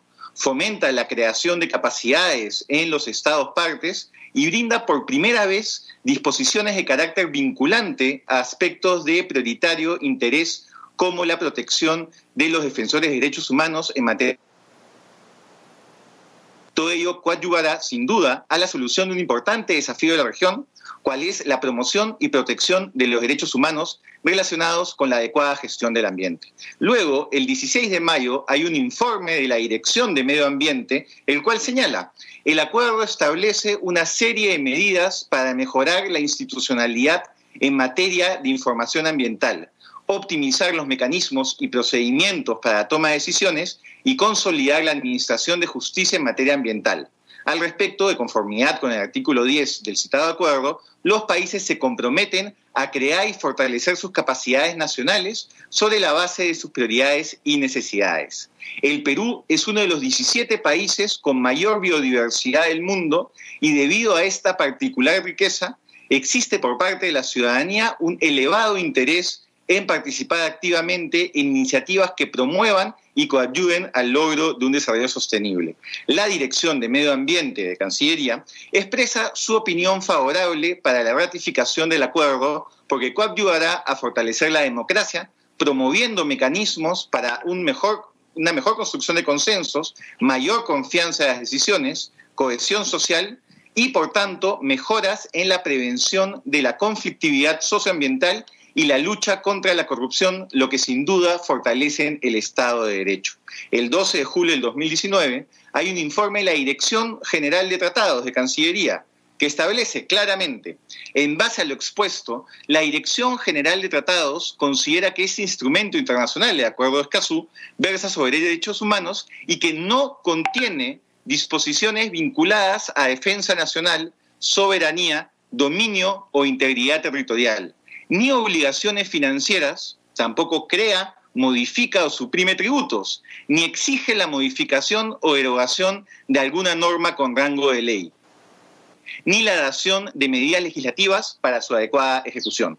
Esto lleva al 26 de julio del 2019 a la Resolución Suprema 123 de Relaciones Exteriores. ¿Qué dice esa resolución en los considerandos? Que el acuerdo regional sobre acceso a la información, la participación pública y el acceso a la justicia en asuntos ambientales en América Latina y el Caribe fue hecho el 4 de marzo de 2018 en Escazú, que es conveniente que es conveniente a los intereses del Perú la aprobación del citado instrumento internacional. Esa es la posición institucional que ha tenido la Cancillería todo este tiempo. La Cancillería es uno de los espacios más institucionalizados de nuestro Estado peruano y que todos reconocemos por ser un espacio técnico antes que político. Sin embargo, frente a esta campaña de desinformación que dice, entre otras cosas, que se está afectando la soberanía nacional. Esto incluso ha sido portada de algunos diarios y que se están afectando los intereses del Perú, que va en contra de lo que señalan estos distintos informes de relaciones exteriores. Frente a ello, ¿cuál es la posición mediática? El 20 de julio, en el diario gestión, eh, nuestro invitado, el señor canciller, señala hay una posición que es la de seguir dialogando, conociendo los pros y los contras. No ratificarlo todavía, no hay consenso. Es la mejor oportunidad ahora para conocer las diferentes posiciones. Mientras otras cancillerías explican el contenido de Escazú, promueven el acuerdo de Escazú, como lo ha hecho hace pocos días la canciller colombiana en un artículo periodístico explicando por qué se va a ratificar este acuerdo, aquí lo que se está diciendo es que hay pros y contras. Y yo, presidente, tengo tres preguntas puntuales y con esto termino mi intervención. ¿Cómo queda la posición, la opinión de Cancillería? ¿Cómo queda la opinión dada por la Dirección General de Tratados, la opinión dada por la Dirección de Derechos Humanos, la opinión dada por la Dirección de Medio Ambiente, cómo quedan la opinión de los distintos sectores del Ejecutivo y la firma del Ejecutivo representando al país. Cuando hay una campaña que habla de que esto afecta a la soberanía y la posición de Cancillería es, bueno, escucharemos y conoceremos cuáles son los pros y los contras. Y esto me lleva a la segunda pregunta. ¿Cuáles son esos contras que se están conociendo en este diálogo y por qué no habían sido identificados antes por Cancillería? Y la tercera pregunta es, ¿esta falta de conocimiento oportuno de los pros y los contras sucede también con otros tratados internacionales que se han enviado al Congreso? Porque sería bueno eh, tener esa información, presidente. Cuando hay una campaña de desinformación, una campaña que cuestiona el trabajo realizado por la Cancillería y por sus profesionales de primer nivel, la posición que asuman, la posición institucional, no puede ser escucharemos cuáles son los pros y los contras. Es importante enfrentar esas campañas de desinformación, porque acá está en juego la posición del Perú, a nivel internacional y está en juego el muy bien ganado prestigio de la Cancillería, que sería absolutamente incapaz de firmar algo que afecte la soberanía nacional. Entonces yo lo que quiero con estas preguntas, presidente, y, pido disculpas si es que no le ha gustado el tono de mi intervención, lo que quiero, presidente, es que la Cancillería entienda que no basta con ponerse de perfil y escuchar el diálogo que se dé en otro espacio. Es importante que asuma una posición de liderazgo que ayude a enfrentar la desinformación y que ayude a enfrentar el cuestionamiento directo que se está haciendo a Cancillería por haber firmado este acuerdo, que a todas luces es un acuerdo que no afecta a la soberanía y que fortalece la institucionalidad ambiental de nuestro país. Muchas gracias, presidente, gracias, canciller, y gracias a todos los colegas por su atención. Gracias, congresista Alberto Belaunde. La presidencia de la Comisión de Relaciones Exteriores va a buscar durante todas las sesiones en donde vamos a analizar el acuerdo de Escazú, de que el análisis sea amplio, democrático, respetando las posiciones de los intervinientes. Aquí vamos a cuidar de que la posición que asuma eh, cualquiera de los señores congresistas tenga que ser respetado por todos. Nosotros entendemos la posición del congresista Alberto Belaunde, también debemos entender a quienes son eh, funcionarios públicos eh, que por razón del cargo le corresponde participar en esta reunión. Lo que quiero tener en claro y que eso, eso sea una precisión que va, este, vamos a enarbolar siempre es la Comisión de Relaciones Exteriores no va a ser simplemente una mesa de partes. Nosotros vamos a desarrollar un amplio debate para que podamos conocer los pros y contras respecto al acuerdo de Escazú. El debate público ya es conocido, eso nos motiva a que nosotros también hagamos lo mismo con bastante responsabilidad y creo en el devenir de los días nosotros vamos a ir clarificando respecto a las implicancias del acuerdo de Escazú. Ahora cedemos el uso de la palabra al congresista Oreste Sánchez. Tiene el uso de la palabra congresista Oreste Sánchez. Muchas gracias, señor presidente, por su intermedio.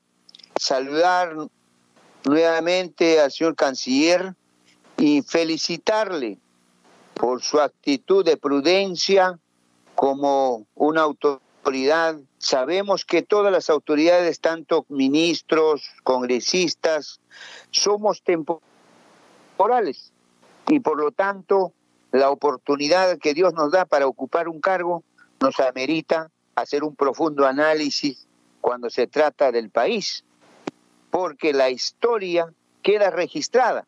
¿Quiénes son los que tomaron una decisión o importante o una decisión inadecuada que perjudica luego al país.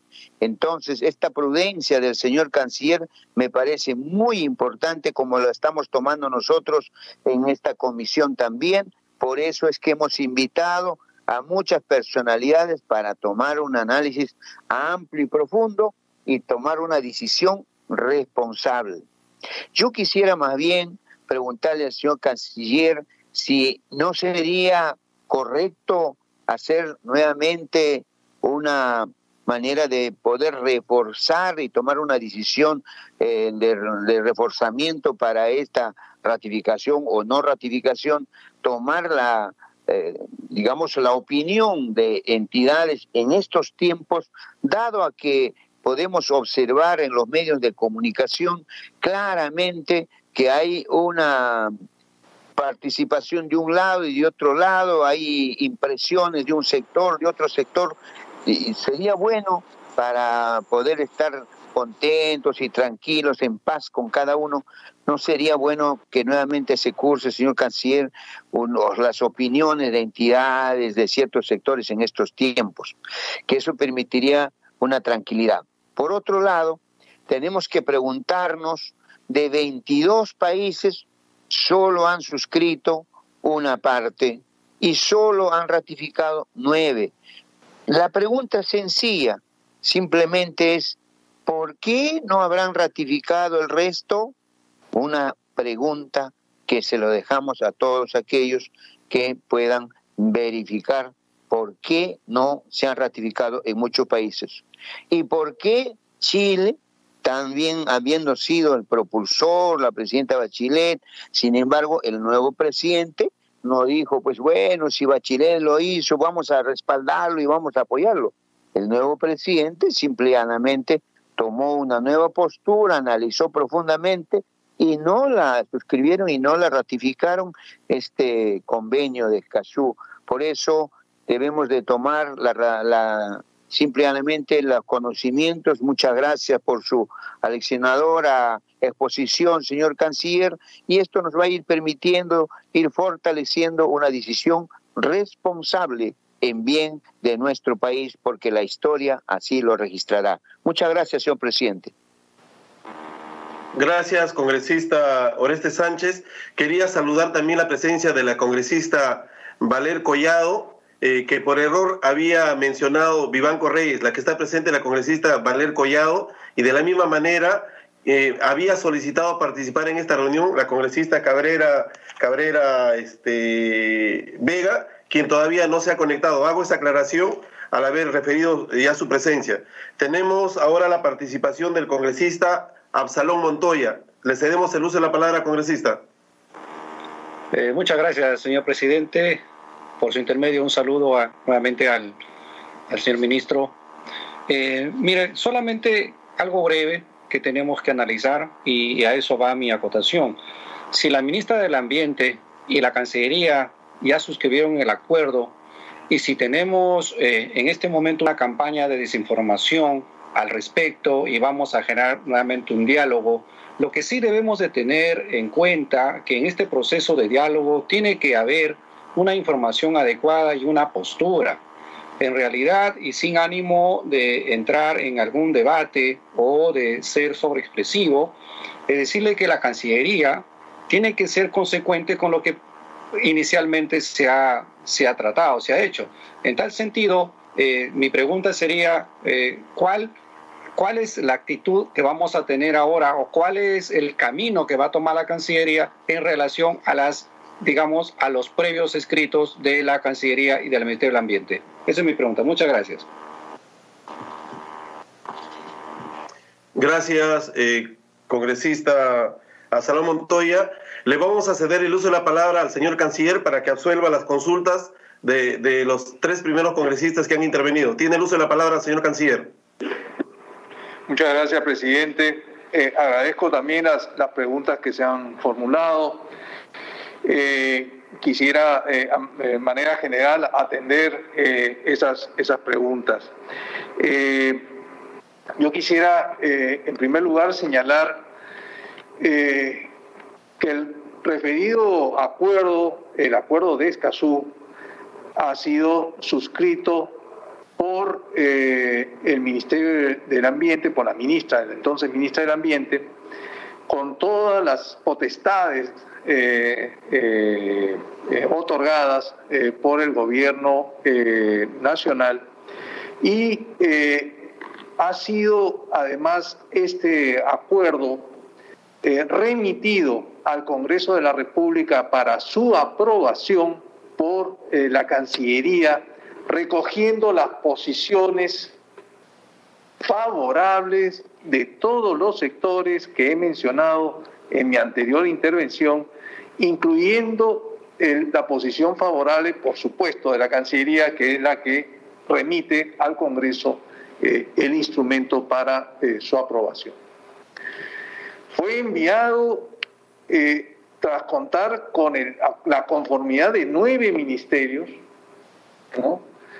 incluyendo la presidencia del Consejo de Ministros, del Poder Judicial y de las fiscalías especializadas en materia ambiental y la Defensoría del Pueblo con lo cual queda claro cuál es la posición de la Cancillería en relación al acuerdo de Escazú. Yo creo que ahí no hay eh, mayor debate. Yo le agradezco al congresista de Belaunde porque eh, en mi exposición yo traté de, ser muy sintético eh, y de resumir estas posiciones. Él, ha, recordado ahí los las opiniones internas de la Dirección de Tratados y de, la eh, Dirección de, Ambiente, de la Cancillería, cosa que, le agradezco, eh, y que justamente van en esta línea de lo que acabo de mencionar. La posición de la Cancillería fue justamente la de eh, remitir al Congreso de la República el acuerdo para su aprobación. Eh, tal vez eh, el congresista de Belaunde no, no señaló que en el mismo informe de la Dirección de Tratados se menciona que corresponde, y leo, si me permite, presidente, que corresponde exclusivamente al Congreso de la República determinar la aprobación o no aprobación del citado tratado y el momento en el que se desea realizar esa afirmación o negación. y que la Constitución determina que esta potestad de aprobar tratados sobre derechos humanos reside en el Poder Legislativo, dada la importancia social y jurídica de los derechos humanos para la protección de las personas y la necesidad de contar con el compromiso político de los poderes del Estado involucrados en el proceso de celebración del tratado con la legitimidad que de él se desprende. Y a renglón seguido, también tanto la, eh, tratados como la eh, Dirección de Ambiente señala que el Ejecutivo ha cumplido con remitir el expediente técnico al Congreso y que está de acuerdo con su ratificación. Eh, pero sin embargo, y ahí esta es una posición no solamente de la Cancillería, porque lo he compartido eh, con el conjunto de, sectores, no existen dudas respecto a los alcances del acuerdo, pero que el debate político y social que se viene produciendo debe contribuir a mostrar sus objetivos, así como absolver eventuales cuestionamientos, pero sin a partir de un diálogo informado y desprovisto de motivaciones políticas. Ello es parte justamente de lo que busca el acuerdo de Escazú, señor presidente, la promoción del acceso a la información y la participación pública. Para nosotros resulta claro que corresponde al Poder Legislativo desarrollar eh, esas, ese, ese, debate político y social, ¿no? seguir, continuar con ese debate político y social eh, y eh, ofrecer un diálogo nacional para conocer y absolver las eventuales dudas y los cuestionamientos que puedan surgir. Quedo, queda claro entonces cuál es la posición de la, de la Cancillería ¿Cuál es esa propuesta, esa sugerencia que yo he presentado, que recoge la posición del gobierno y queda claro cuál es eh, la tarea eh, del legislativo tal como lo establece eh, la Constitución y cuál es la potestad del legislativo, del Congreso de la República, en materia de aprobación o no de un acuerdo eh, internacional. Eh, adicionalmente, eh, quería subrayar que respecto a, la pregunta o al, al, comentario del congresista Oreste Sánchez, que efectivamente creo que debemos reforzar esa, esa eh, opinión, esa decisión opinada eh, a través eh, del legislativo. Y que el expediente que nosotros hemos presentado ya contiene las opiniones de los diferentes sectores. Y no solamente de los sectores del Ejecutivo, sino como he leído hace un momento, eh, también del eh, Poder Judicial y de los órganos de la esfera judicial. Tal manera que creemos nosotros desde Cancillería que la opinión y las opiniones en plural están eh, sustentadas en el expediente correspondiente que acompaña el oficio con el cual la Cancillería ha remitido al Congreso eh, este instrumento para su aprobación. Eh, de otro lado, eh, también quería anotar que en ese proceso de, diálogo resulta importante escuchar a todos. usted, presidente, lo ha señalado y vuelvo a alentarlo y vuelvo a agradecerle y hacer mías sus palabras eh, en cuanto al inicio de esta eh, consulta que usted ha señalado, que se inicia hoy y que va a continuar eh, en los próximos días, justamente para tomar la mejor decisión respecto a este acuerdo, conocer las diferentes posiciones Y yo diría, más que posiciones, eh, las dudas que tendrían algunos sectores eh, respecto a la viabilidad del acuerdo eh, y a la conveniencia para los intereses nacionales. De parte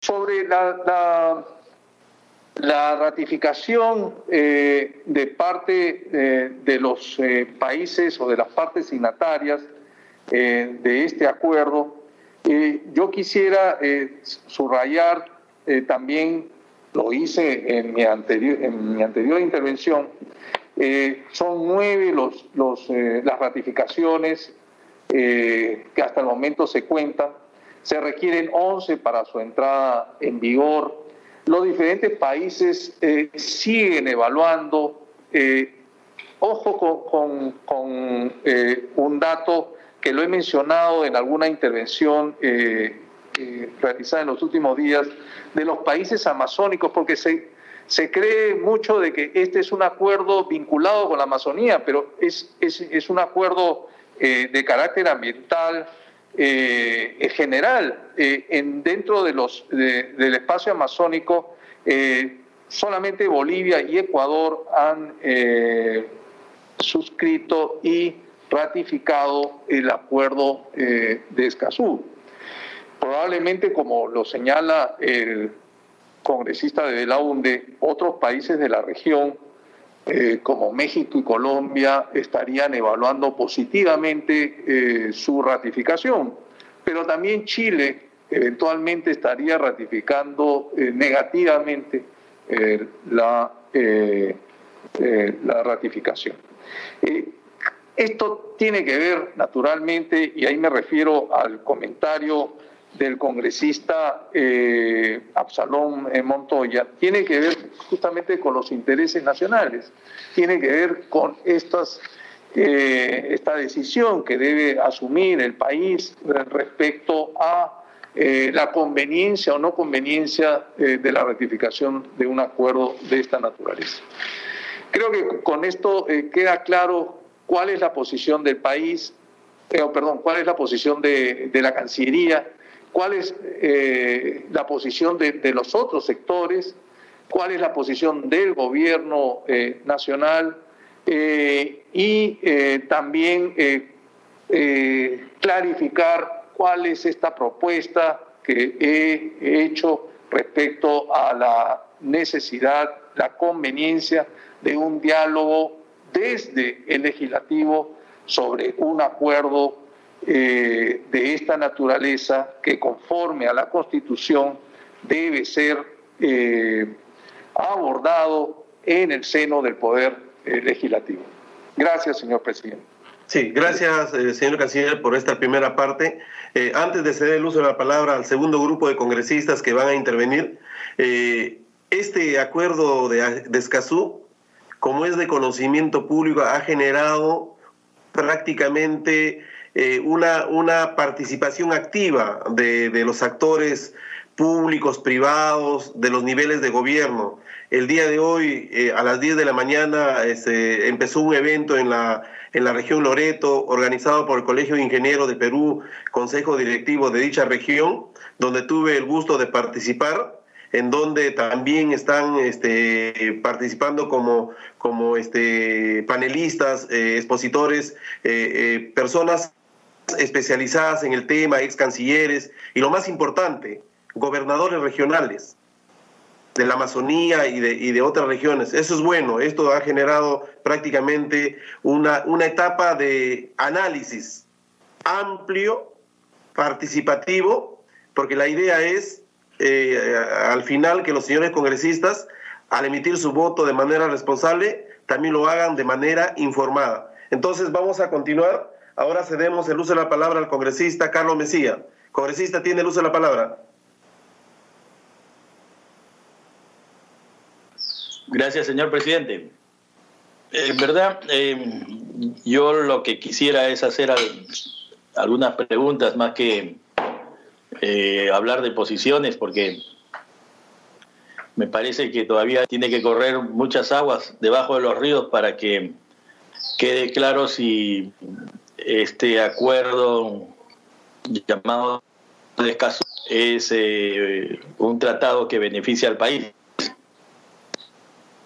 Yo quisiera hacer solo dos preguntas al, al ministro de Relaciones Exteriores.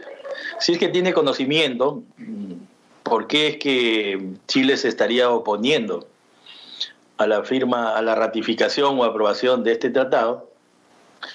Y si es verdad que eh, el acuerdo de Escazú implica eh, la posibilidad de que eh, terceros fuera del territorio de la República, o sea, organizaciones con personería jurídica fuera del país, puedan interponer denuncias contra el Estado. Y si es que estas denuncias, que pueden ser incluso de naturaleza penal, pueden ser llevados a alguna instancia internacional o solo son de competencia de la Corte del Poder Judicial del Perú? Esas serían mis dos preguntas, señor presidente. Muchas gracias. Gracias, congresista Carlos Mesías. Ahora cedemos el uso de la palabra a la congresista Valeria Valer Collado. Tiene el uso de la palabra, congresista Valer. Muchísimas gracias, señor presidente. Buenas tardes, señor canciller, colegas. Eh, señor canciller, si me permite, tenía unas dudas. Por ejemplo, en el artículo 19 del Tratado de Escazú se regula la solución de controversias. Al respecto, solo los Estados partes se participan de la solución de controversias entre la Corte Internacional de Justicia o también ONGs, personas naturales o jurídicas, pueden someter una controversia ante la Corte Internacional de Justicia. En el caso de que solo sean los estados, me genera otra pregunta. ¿Resulta necesario que el Perú en el Tratado de Escazú se someta a la Corte Internacional de Justicia en caso de controversia con otro estado? ¿Acaso no ambas partes ya podrían acordar la controversia se someta a dicha corte como sucedió con el conflicto del limítrofe marino con Chile? Y en caso de que las ONGs, personas jurídicas y personas naturales puedan recurrir a la Corte Internacional de Justicia Resulta necesario que el Perú en el Tratado de Escazú se someta a la Corte Internacional de Justicia cuando las personas actualmente pueden recurrir a la Corte Internacional de Derechos Humanos en caso de controversias, como lo son las controversias en materia ambiental. Y finalmente, adiciono una pregunta más, señor canciller. ¿El Tratado de Escazú permite hacer reservas en alguno de sus apartados? Muchas gracias, señor presidente. Muchas gracias, canciller, colegas. A servicio. Gracias, congresista Valer. Eh, presidente, eh, me voy a permitir también como, como integrante de la comisión, con el ánimo de facilitar eh, que tengamos información y aclaración de algunas dudas, plantear algunos, algunas preguntas. Este, señor canciller, en Río no se discutió ni menos se acordó crear un capítulo referido a los defensores de los derechos humanos en asuntos ambientales, los mismos que podrán impugnar la decisión del Estado peruano ante la Corte Interamericana de Derechos Humanos y así lograr indemnizaciones, eh, poniendo como ejemplo lo que ha sucedido con aquellos que han sido procesados por terrorismo. Estos derechos humanos que están en el artículo 9 del acuerdo ya están consagrados en los artículos 2 y 3 de la Constitución para todos los peruanos. ¿Cuál es su opinión al respecto? Señor canciller, también quiero este, eh, hacerle este, la siguiente consulta. En el, en el, expediente remitido por el Ejecutivo se adjuntan eh, las opiniones de ministerios, del Poder Judicial, de la Defensoría del Pueblo, de la Fiscalía, del Ministerio Público. Mi pregunta es, ¿por qué no se ha considerado en el expediente también las opiniones del de, eh, Ministerio de Defensa, del Ministerio del Interior, toda vez que, de acuerdo al artículo 56, este tratado versa sobre derechos humanos, sobre soberanía, dominio o integridad del Estado, sobre defensa nacional. Quisiéramos que nos precise al respecto. De la misma manera, este señor canciller, quisiera un poco, un poco que, que nos pudiera precisar cuál es el beneficio cuantitativo para nuestro país si se firma el Tratado de Escazú. De la misma manera también, este, señor canciller, en la opinión que realiza el Ministerio de Economía y Finanzas, eh, expresa que el acuerdo de Escazú no genera una partida presupuestal, por lo tanto, no le corresponde opinar al respecto. Esa es la conclusión de su opinión. Pero analizando eh, el articulado de los acuerdos, nosotros observamos, por ejemplo, en el artículo 14 del acuerdo, precisa que queda establecido un fondo de contribuciones voluntarias. Además, eh, para este, eh, facilitar el acceso a la justicia, también se genera la, los, los, la asistencia legal, para quienes eh, requieren esto durante alguna controversia que se genere eh, en, el, en, el, desarrollo de, tanto del, del, acceso a la información como la, en, la, en la toma de decisiones o en el acceso a la justicia. De la misma manera, este, este, señor canciller, ¿cuál es la implicancia de firmar un acuerdo de Escazú que es vinculante a la Corte Interamericana de, de la Haya y de la misma manera también a la Corte Interamericana de Derechos Humanos, existirían dos procedimientos supranacionales. ¿Cuál es la implicancia respecto a esta, a esta este, no sé si sea el término correcto, eh, subordinación como instancia final a instancias internacionales? Quisiera, este, eh, señor canciller, que pudiera absolver las preguntas planteadas por los señores congresistas y por mi persona en condición de congresista. Tiene luz de la palabra, señor canciller. Muchas gracias, eh, señor presidente y señores congresistas, eh, Carlos Mesías, congresista Valer y el propio congresista Trujillo. ahí en algún momento se, se, perdió la, la, la conexión de manera adecuada. Me quedó tal vez alguna intervención suya eh, presidente, pero eh, voy a tratar de, absorber eh, todas las, las, cuestiones o los, las preguntas y, las, y los comentarios. Quisiera comenzar por una pregunta que hizo la congresista Valer, a quien saludo, sobre si el acuerdo de Escazú no permite reservas. y efectivamente, eh, el, acuerdo de Escazú no permite reservas en tanto que se trata eh, de una práctica usual en tratados de derechos humanos y, medioambientales, eh, porque resulta siendo muy importante los temas que regula como para permitir reservas. aquí no hay posibilidades de, de reserva. en segundo lugar, también eh, señaló eh, la congresista eh, Valer si solamente son los estados o las ONGs las que podrían actuar en, el, en la Corte Internacional de Justicia. Y, yo quisiera ahí ser muy enfático en señalar de que efectivamente son solamente los estados los que pueden actuar eh, en la Corte Internacional eh, de Justicia o la Corte Internacional eh, de la Haya. En, este, en este punto, cualquier persona o cualquier asociación de personas tiene abierto otras instancias internacionales, como por ejemplo la Corte Interamericana de la OEA, para actuar en contra de un Estado. ¿no? Eh, es, es, claro de que no son las personas, las ONGs o las asociaciones las que, eh, las asociaciones de personas las que pueden eh, actuar respecto a un Estado en la Corte Internacional de Justicia. quiero también señalar sobre la Corte Internacional eh, de Justicia, eh, de que debería ser, eh, si, la pregunta era si eventualmente podía ser sometido a la jurisdicción de la Corte Internacional de Justicia, ¿no? y la obligación de, concurrir. Pues en el caso del Perú, siendo parte del, Pacto de Bogotá de 1948, nosotros estaríamos eh, obligados a concurrir a la Corte Internacional de Justicia.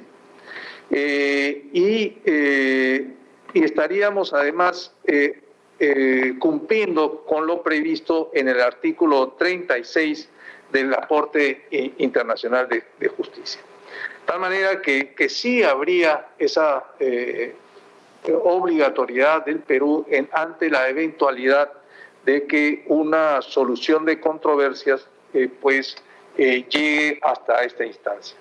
Pero ahí permítame, presidente, mencionar que en el artículo 19 justamente del acuerdo de Escazú, eh,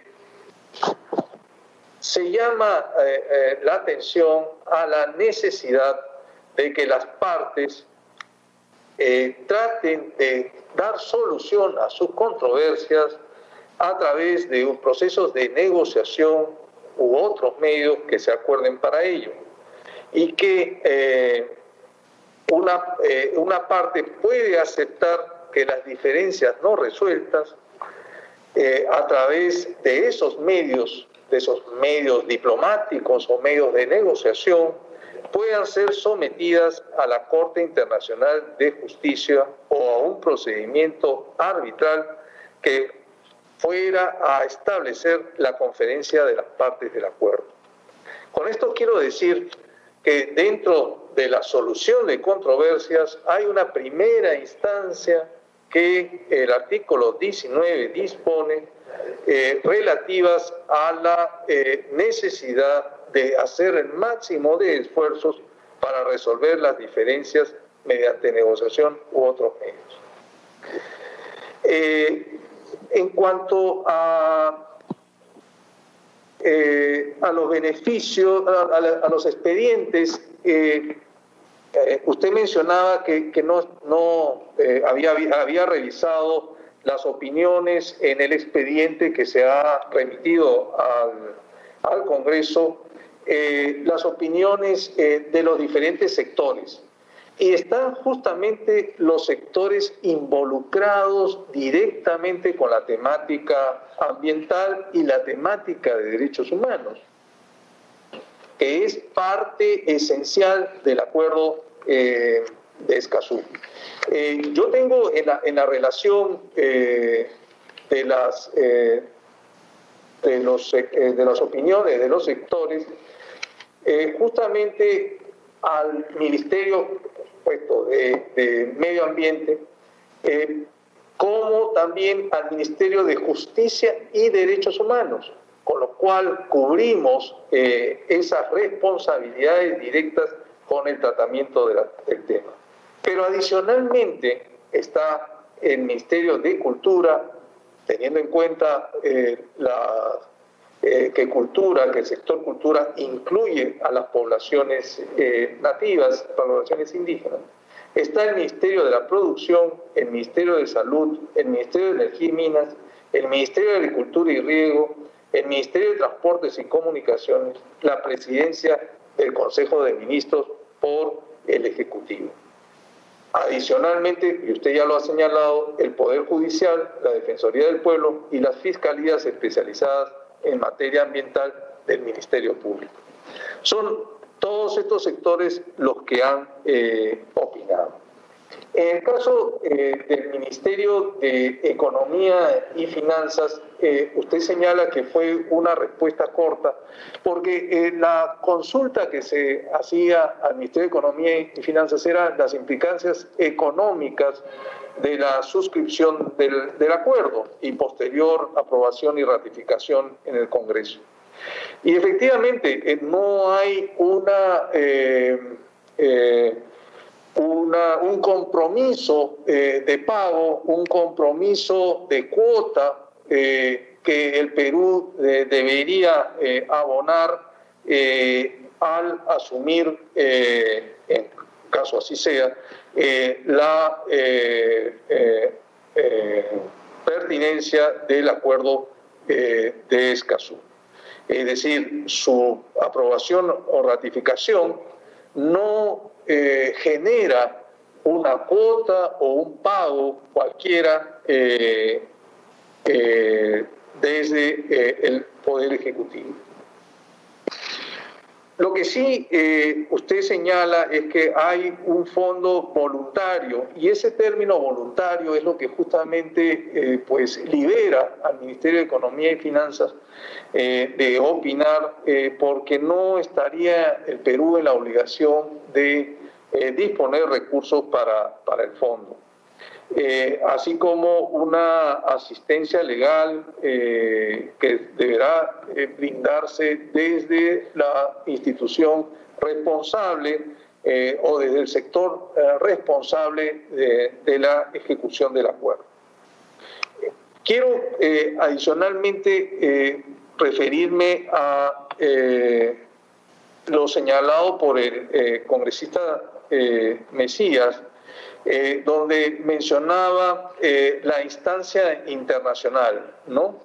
Eh, creo que con la respuesta que, he dado sobre la Corte Internacional de Justicia, el acceso o las posibilidades de que las diferencias no resueltas puedan ser sometidas a la Corte Internacional, queda claro que solamente son los estados los que concurren a esta, a esta instancia internacional. Queda, reitero, expedita eh, las otras instancias, en este caso eh, para las personas o la asociación de personas, la instancia eh, de la Corte Interamericana de Derechos Humanos, ¿no? o la instancia jurídica como instancia jurídica fundamental. no hay no hay un digamos, eh, eh, por, ahora Chile todavía está evaluando, y esa era la, segunda pregunta del congresista Mesías, está evaluando eh, la potestad de aprobar o no aprobar el acuerdo. seguramente, y lo, he mencionado también en la intervención anterior, responderá a sus intereses nacionales hacerlo o no hacerlo. Eh, y esa es una eh, eh, situación que también se replica con los otros países que todavía están evaluando. los otros países que han, que han, suscrito ya el acuerdo y que mantienen esta evaluación. No sé, me parece, presidente, que, que, está faltando tal vez alguna pregunta que, que usted hizo y que eh, por cuestión de audio no se escuchó bien. Si fuera tan amable de reiterarla, con gusto la, la absuelvo. Gracias, eh, gracias, este, señor canciller. Sí, yo lo que quería era, este, más que este, reiterar la pregunta, hacer una precisión de lo que ya este, acaba de expresarnos, ¿no? Eh, cuando nos, se refiere a los informes de los sectores, este, eh, no es más conveniente o hubiese sido más conveniente que esta no sea restrictiva. Por ejemplo, si nosotros hablamos, si hablamos de, del Ministerio de Economía y Finanzas, eh, este acuerdo va a tener una incidencia sobre las inversiones en el país. Entiéndase, entiéndase que facilitar el, el, el acceso a la toma de decisiones y eso habla de, de, manera, la participación pública.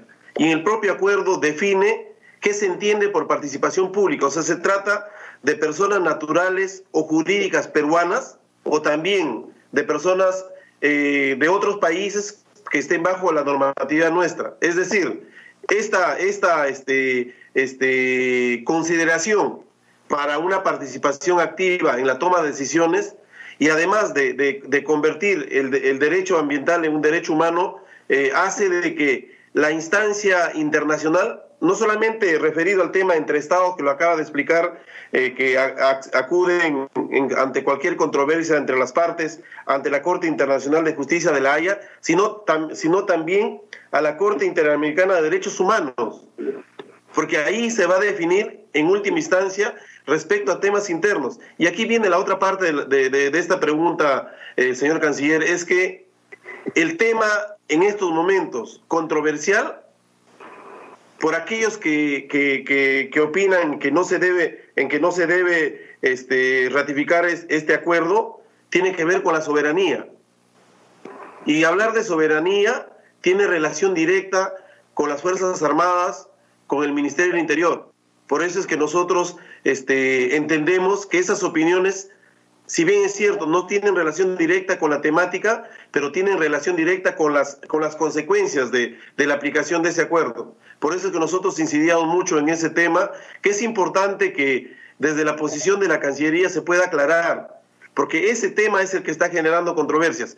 Primero, que hay una participación activa de personas de nacionalidad peruana y, personas jurídicas integradas por peruanos, pero al mismo tiempo también de organizaciones que vienen de otros países y que tienen, y que tienen su registro aquí en el país. Por ejemplo, eh, una ONG de, de, Australia fácilmente podría paralizar una inversión en el país. Por eso es importante que esa, esa este, decisión este, supranacional en el tema este, de administrar justicia tenga que aclararse para que al final los peruanos entendamos de que este acuerdo no es violatorio a la soberanía. Quisiera que nos precise sobre estos temas, señor canciller. Gracias, presidente. Yo quisiera ser claro eh, en un punto que, usted ha mencionado. La adopción de, de, un tratado no implica la pérdida de soberanía. El acuerdo de Escazú reconoce más bien la soberanía nacional sobre los recursos naturales eh, y, reconoce la igualdad soberana. Por lo tanto, su contenido eh, se concentra en la asignación de los eh, derechos en los cuales el Perú cree y, promueve. Con lo cual, creo que queda claro de que el tema de pérdida de soberanía debe descartarse de la discusión en la que usted, la que usted está impulsando.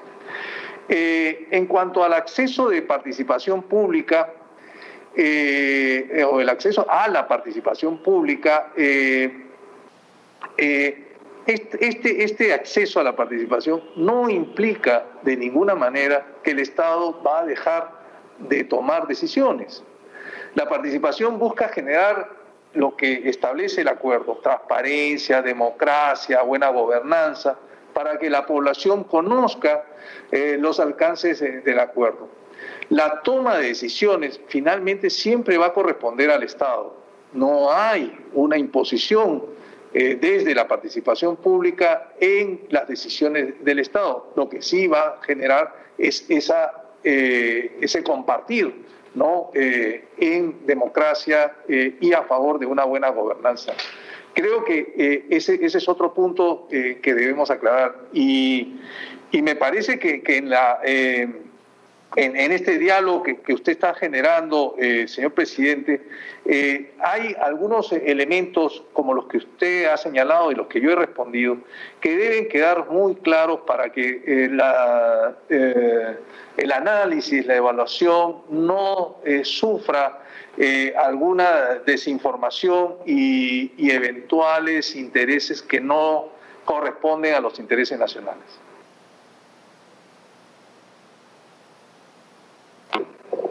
Gracias, señor eh, canciller. ¿Algún congresista de los que han intervenido desea este, hacer alguna precisión sobre las respuestas? Presidente, si me permite, por favor. Congresista Eduardo Zárate. Eh, adelante, congresista Zárate. Muy amable, señor presidente, por su intermedio. Agradecer eh, lo y, y, objetivo que el señor ha sido en esta, esta invitación que le ha hecho esta, esta comisión. Sin embargo, que eh, sin tener eh, la más mínima duda, se tiene como propósito poner y anteponer los intereses de nuestra patria ante situaciones que puedan poner en riesgo las relaciones eh, entre países, pero también mira nuestra propia situación. En ese sentido, eh, nosotros seguimos escuchando y atendiendo, por ejemplo, a, a, lo que él antes ha mencionado de que para nada los convenios pueden poner en riesgo el tema de la soberanía. Sin embargo, cuando nuestras insignes Fuerzas Armadas ponen, especialmente aquellos que ya han salido de la institución, condición eh, castrense, no les permiten hacer comentarios, pero cuando dejan la institución como institución y como asociaciones hacen comentarios al respecto. Y fundamentan con claridad que, suscripciones de estos convenios atentarían o violentarían el artículo 165 de nuestra Constitución. Entonces, ¿de qué punto también podemos ser sensibles ante quienes defendieron nuestra soberanía hoy día que ya están retirados del ejercicio de sus funciones militares, siguen advirtiendo definitivamente de que podría o hay transgresión a la norma constitucional.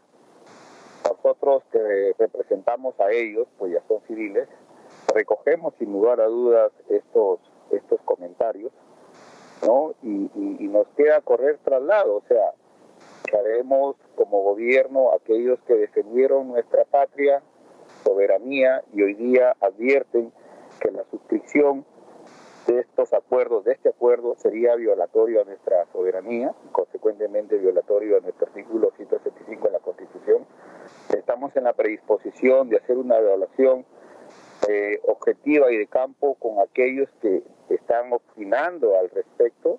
Eh, la Cancillería, el gobierno tendría a bien eh, poder escucharlos también a ellos con el propósito de recoger sus, sus preocupaciones ¿no? y poder aclarar sobre un debate, tener clara la, la, situación de lo que corresponde, porque definitivamente al, al escuchar nosotros de estas autoridades en retiro una posición de transgresión a la norma constitucional, definitivamente evidencia una preocupación por parte nuestra y que tenemos que correrle traslado a usted con el propósito de decirle, sí, pues en teoría esto no debería atentar contra la soberanía, pero nuestros defensores de nuestra patria dicen cosas diferentes. Por favor, eh, si pudiera al respecto hacer el comentario, señor canciller, y agradecerle de antemano por su exposición.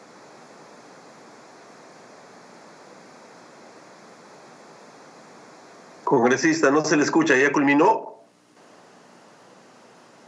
Qué pena, sí, ya concluí, señor eh, presidente. Concluía, no sé si se me escucha ahí, por favor. Sí, sí, sí se le escucha. Nosotros decíamos de que... señor presidente. Nosotros decíamos que, que tenemos que escuchar a quienes defendieron nuestra soberanía y hoy día emiten opinión respecto a que sí hay una transgresión a la suscripción de este convenio. Por eso era si Cancillería podría concertar con quienes forman parte de estas asociaciones para tener una idea clara ¿no? de, la situación y sobre eso, por favor, eh, quisiera que el canciller pueda hacer definitivamente el comentario al respecto. Gracias, presidente. Gracias, congresista Zárate. Eh, saludamos también la presencia del congresista Vivanco. Eh, hay, hay un congresista que quiere intervenir, por favor, este, no, no he logrado identificarlo. Carlos Mesías, la palabra, señor presidente. Sí, congresista Mesías, tiene uso la palabra. Gracias. Bueno, eh, el concepto clásico de soberanía, que es un concepto jurídico, no político, entiende que mm, soberanía es que la ley de un Estado no puede ser cuestionada por nada dentro de él ni por un organismo de afuera, ¿no? Ese es un concepto clásico que se ha visto relativizado pues por los tratados multilaterales de derechos humanos, sobre todo, por ejemplo, por un tratado como el de la Corte de la Convención Americana de Derechos Humanos. Eh, pero en algunas cosas, eh, a, medida que pasan los, los, años, pues uno viene, está de regreso, ¿no? Y claro, por ejemplo, cuando un Estado quiere defenderse del terrorismo y dicta un conjunto de disposiciones legales, la Corte Interamericana dice, por ejemplo, que ese esas leyes violan la Convención Americana y hay que derogarlas. Entonces, el concepto clásico de soberanía se ve perforado, ¿no? Porque la ley del Estado, que se supone, se impone sobre cualquier otro poder, es el gran leviatán, eh, cede ante cuatro o diez magistrados sentados en San José de Costa Rica. y veo que este, la soberanía en este caso queda en la libertad del Estado peruano para suscribir el tratado. Y al mismo tiempo, ¿no es cierto?, va a implicar en alguna medida que eh, organismos del exterior puedan eh, cuestionar, por ejemplo, políticas en materia de medio ambiente que tienen que ver con los derechos humanos. Eh, y que haya instancias, claro, la Corte Internacional de Justicia ya me quedó claro de lo que ha dicho el canciller, solo puede ser llevar a cabo disputas entre estados, ¿no? Pero y, tenemos ahí a la Corte Interamericana de Derechos Humanos donde podrían llevarse estos temas de medio ambiente quizá. Es una pregunta que me parece que ya la respondió, pero no, no me quedó muy claro. Y lo otro sí no, no estaría de más tener en cuenta la opinión de las Fuerzas Armadas, que si bien se dice que no son deliberantes, hay que tener en cuenta qué se entiende por deliberancia, ¿no? Deliberar es discutir para tomar decisiones, como este Parlamento, por ejemplo, el Parlamento delibera, porque debate, discute, intercambia ideas y toma decisiones por medio del voto. Pero pedir una opinión a las Fuerzas Armadas no significa que van a deliberar, porque no van a decidir. Los que decidimos somos en el Parlamento, ¿no? quienes tenemos que aprobar el tratado. Eso porque seguramente alguien va a decir, no, las Fuerzas Armadas, el Ejército, la Policía, no se les puede pedir opinión porque no son deliberantes. No, claro, no son deliberantes, pero sí se necesita recabar su opinión, sobre todo porque en ellos recae el, este, la garantía de la, de la integridad del territorio ¿no? y de la soberanía nacional. Eh, eso, eso como, como una pequeña reflexión, me da la impresión que el concepto clásico de soberanía se perfora, pero si, vamos a un concepto más amplio, elástico, eh, de que la soberanía eh, hoy en día está relativizada por los tratados multilaterales, entre los cuales no solo están los tratados de derechos humanos, sino también los tratados internacionales de libre comercio que fijan tasas arancelarias, acuerdos, en fin. Bueno, puede ser, pero ahí es donde entra justamente la política, ¿no? Si es que este concepto ya relativizaba la soberanía del Estado en la firma del Tratado de Escazú, conviene o no conviene a los intereses del país.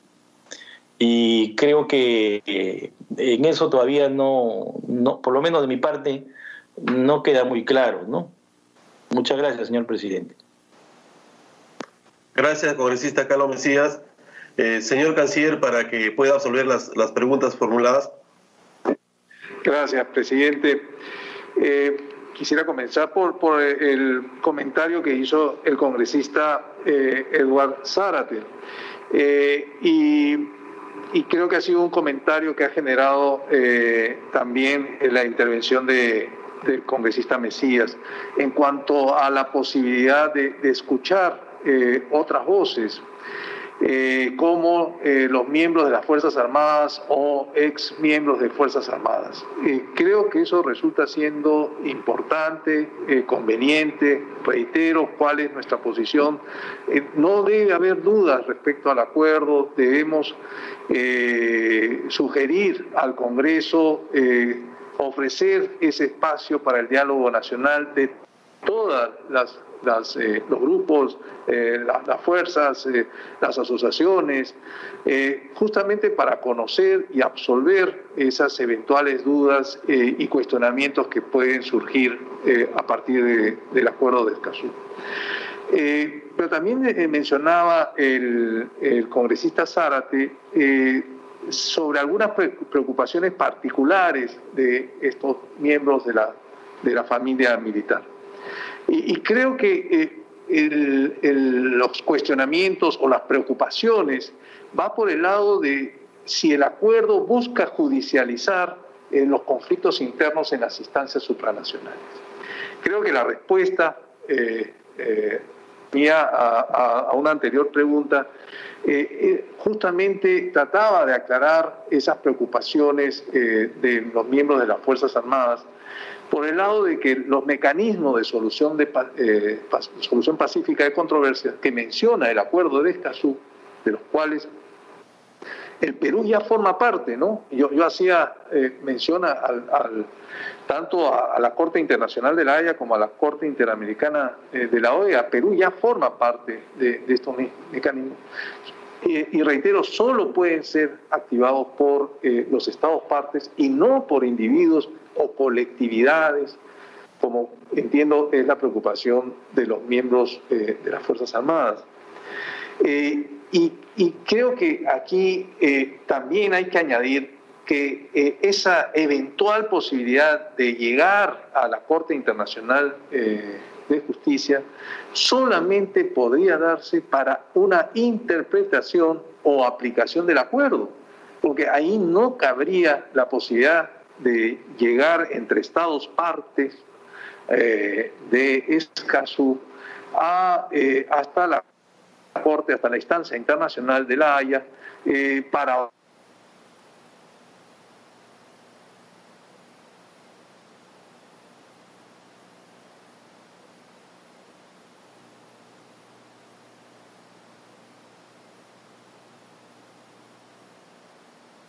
el congresista eh, Mesías, eh, en este momento, conforme a la legislación. señor canciller, disculpe, para, aprovechar el tema que acaba de tocar, está claro respecto a, la controversia entre las partes que forman parte de este acuerdo, ¿no? que son los estados.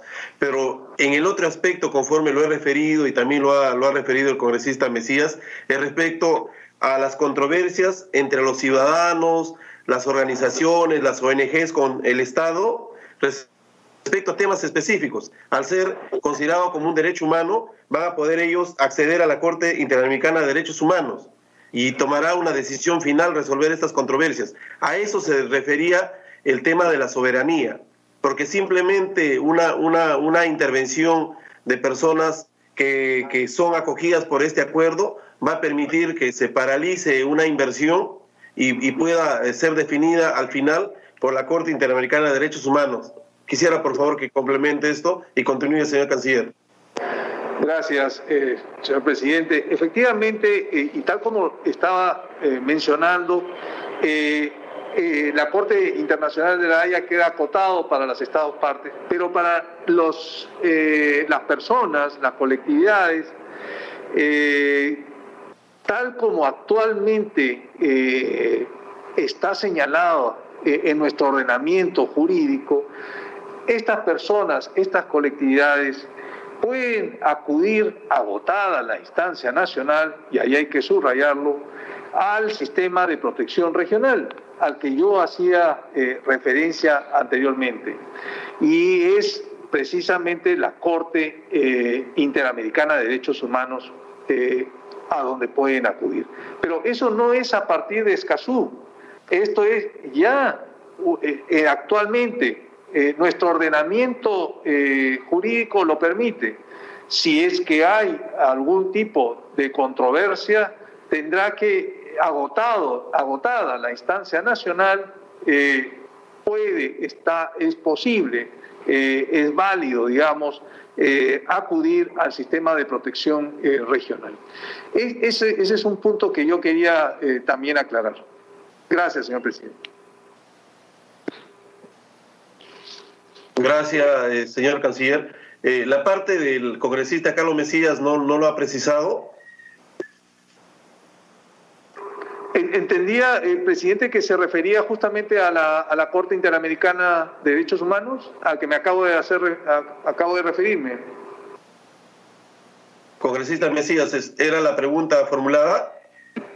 Sí, creo, creo que sí, eh, en el sentido claro si es que firmamos el acuerdo de Escazú, este acuerdo, como es un tema de derechos humanos, forma parte del corpus juris, pues, en la cual la, la, Corte Interamericana de Derechos va a tener competencia, ¿no? Y, pero quizás una pregunta más con, si es que el canciller nos lo permite, este, ¿podría haber un diferendo que pueda ser llevado a la Corte Interamericana de Derechos Humanos entre una organización no gubernamental que tenga, por ejemplo, registro acá en el Perú, que pueda llevar al Estado peruano ante la Corte Interamericana de Derechos Humanos? Una organización no gubernamental extranjera que no tenga, que no, que no esté formada por peruanos, sino por extranjeros que defienden el medio ambiente, pero que tienen, digamos, registrado eh, su participación, su vida jurídica acá en el país. Muchas gracias. Gracias, congresista Carlos Mesías. Señor, eh, señor canciller, antes de cederle luz a la palabra y finalizando con esta, el rol de preguntas, eh, quiero este, hacerle una, una, este, una, plantearle un interrogante. En el último mensaje del presidente de la República, habló de temas ambientales y no mencionó nada respecto al acuerdo de Escazú. Más aún, si esto es de conocimiento público, que ha generado este, un debate amplio eh, en, en el país. Entonces mi pregunta es, ¿ustedes están evaluando la posibilidad de retirar este acuerdo del Congreso? Porque entendemos que no es una prioridad para el Ejecutivo Quisiéramos, por favor, con esa última pregunta, cerramos el rol de, preguntas y usted, señor canciller, para que las asuelva, tiene usted la palabra. Gracias, presidente. Eh, el presidente de la República, en su, en su, última, en su último discurso a la nación, eh, estableció ahí algunos eh, lineamientos de lo que se viene realizando en materia de lucha contra la COVID-19 y también eh, algunas acciones post pandemia eh, en la necesidad de actuar desde el gobierno nacional y con la colaboración de todos los actores eh, en favor eh, de la eh, reactivación económica y de la superación finalmente de la crisis sanitaria. El presidente también dio a conocer una propuesta concreta como el Pacto Perú, que no es otra cosa que un pacto social donde todos los actores y no solamente los políticos deberían participar justamente para encontrar esa eh, esa solución conjunta eh, y eh, de manera conjunta esas acciones que nos deben llevar a superar esta coyuntura tan difícil para, para el país. En esa, en esa, línea, el presidente señaló algunos puntos concretos en, el ámbito ambiental y se refirió al cambio eh, climático, por ejemplo, ¿no? En la preocupación actual existente eh, dentro eh, de lo que es la pandemia y el cambio climático. no se refirió a, Escazú en tanto que es un tema que, que se, que se viene discutiendo en el Congreso y prueba de ello es que estamos hoy día participando justamente con esta agenda eh, pero eso no significa, y, lo subrayo, presidente, de que eh, el Ejecutivo va a retirar eh, el pedido de aprobación del acuerdo de Escazú. No, eso definitivamente no. Lo, el, Ejecutivo ha presentado ya el expediente, ha solicitado la, evaluación y aprobación o no de parte del, legislativo sobre este acuerdo eh, ambiental y vinculado con eh, los accesos eh, y los derechos humanos. presidente, que debemos ser muy claros que el, el tema se por favor, por favor, pueden apagar su audio, por favor, están interrumpiendo la participación del canciller. Continúe, señor canciller. Y eh, no, le decía que, que, eh, debe quedar muy claro que el tema está en evaluación en el, en el Congreso y en esa evaluación eh, usted ha señalado, presidente, que se va a generar justamente esa evaluación conjunta, esa discusión, esa, ese debate que, requiere eh, la aprobación antes, o perdón, que, que requiere el acuerdo antes de su aprobación. Así que descartemos totalmente esa, ese punto que usted levantaba.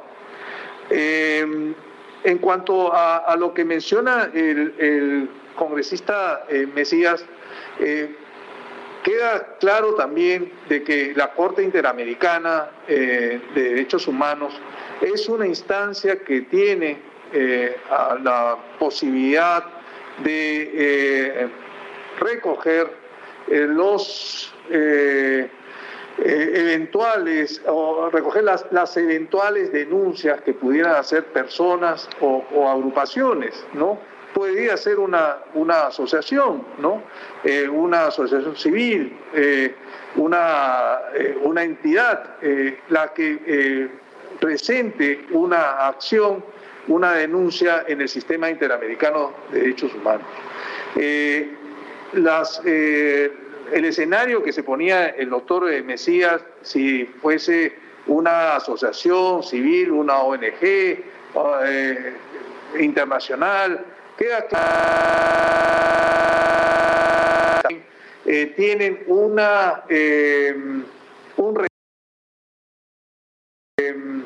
un registro nacional y una actuación nacional por si esa era la, preocupación eh, del congresista Mesías. Gracias, señor presidente. Gracias, eh, señor canciller. Eh, habiéndose agotado las preguntas, la participación de los señores congresistas y habiendo sido absueltas las mismas, eh, nosotros, en primer lugar, queremos este, saludar su presencia y, si usted, dentro del ejercicio del cargo como canciller o ministro de Relaciones Exteriores, considera pertinente alcanzar opiniones, este, precisiones respecto a este acuerdo, nosotros con mucho gusto lo vamos a recibir para poder incorporarlo en el análisis extenso que vamos a realizar de este, de este tema derivado a la Comisión de Relaciones Exteriores. A nombre de los integrantes de la Comisión de Relaciones Exteriores, se agradece la participación del señor embajador, perdón, del señor este, canciller Mario Juvenal López Chávarri, ministro de Relaciones Exteriores, quien podrá retirarse de la plataforma cuando lo considere pertinente. Muchas gracias, señor canciller. Muchas gracias, señor presidente. Le reitero la disposición del Ministerio de Relaciones Exteriores de poder trabajar conjuntamente con la Comisión de Relaciones Exteriores. Creo que tenemos ahí una agenda común en favor del país y de los intereses nacionales. Muchas gracias nuevamente. Gracias, eh, señor canciller. Señores congresistas, eh, habiendo, habiendo culminado eh, el punto que motivó la convocatoria a la presente sesión extraordinaria de la Comisión de Relaciones Exteriores. Vamos a, levantar la presente sesión, siendo las, siendo las la, la 1 y 48 minutos del día viernes 31 de julio del año 2020. Eh, agradecerle a los señores congresistas por su presencia, por su participación. El día de hoy hemos dado inicio al análisis amplio extenso, democrático, participativo de, el acuerdo de Escazú y esperamos en las siguientes sesiones también contar con su participación. Muchas gracias y buenas tardes.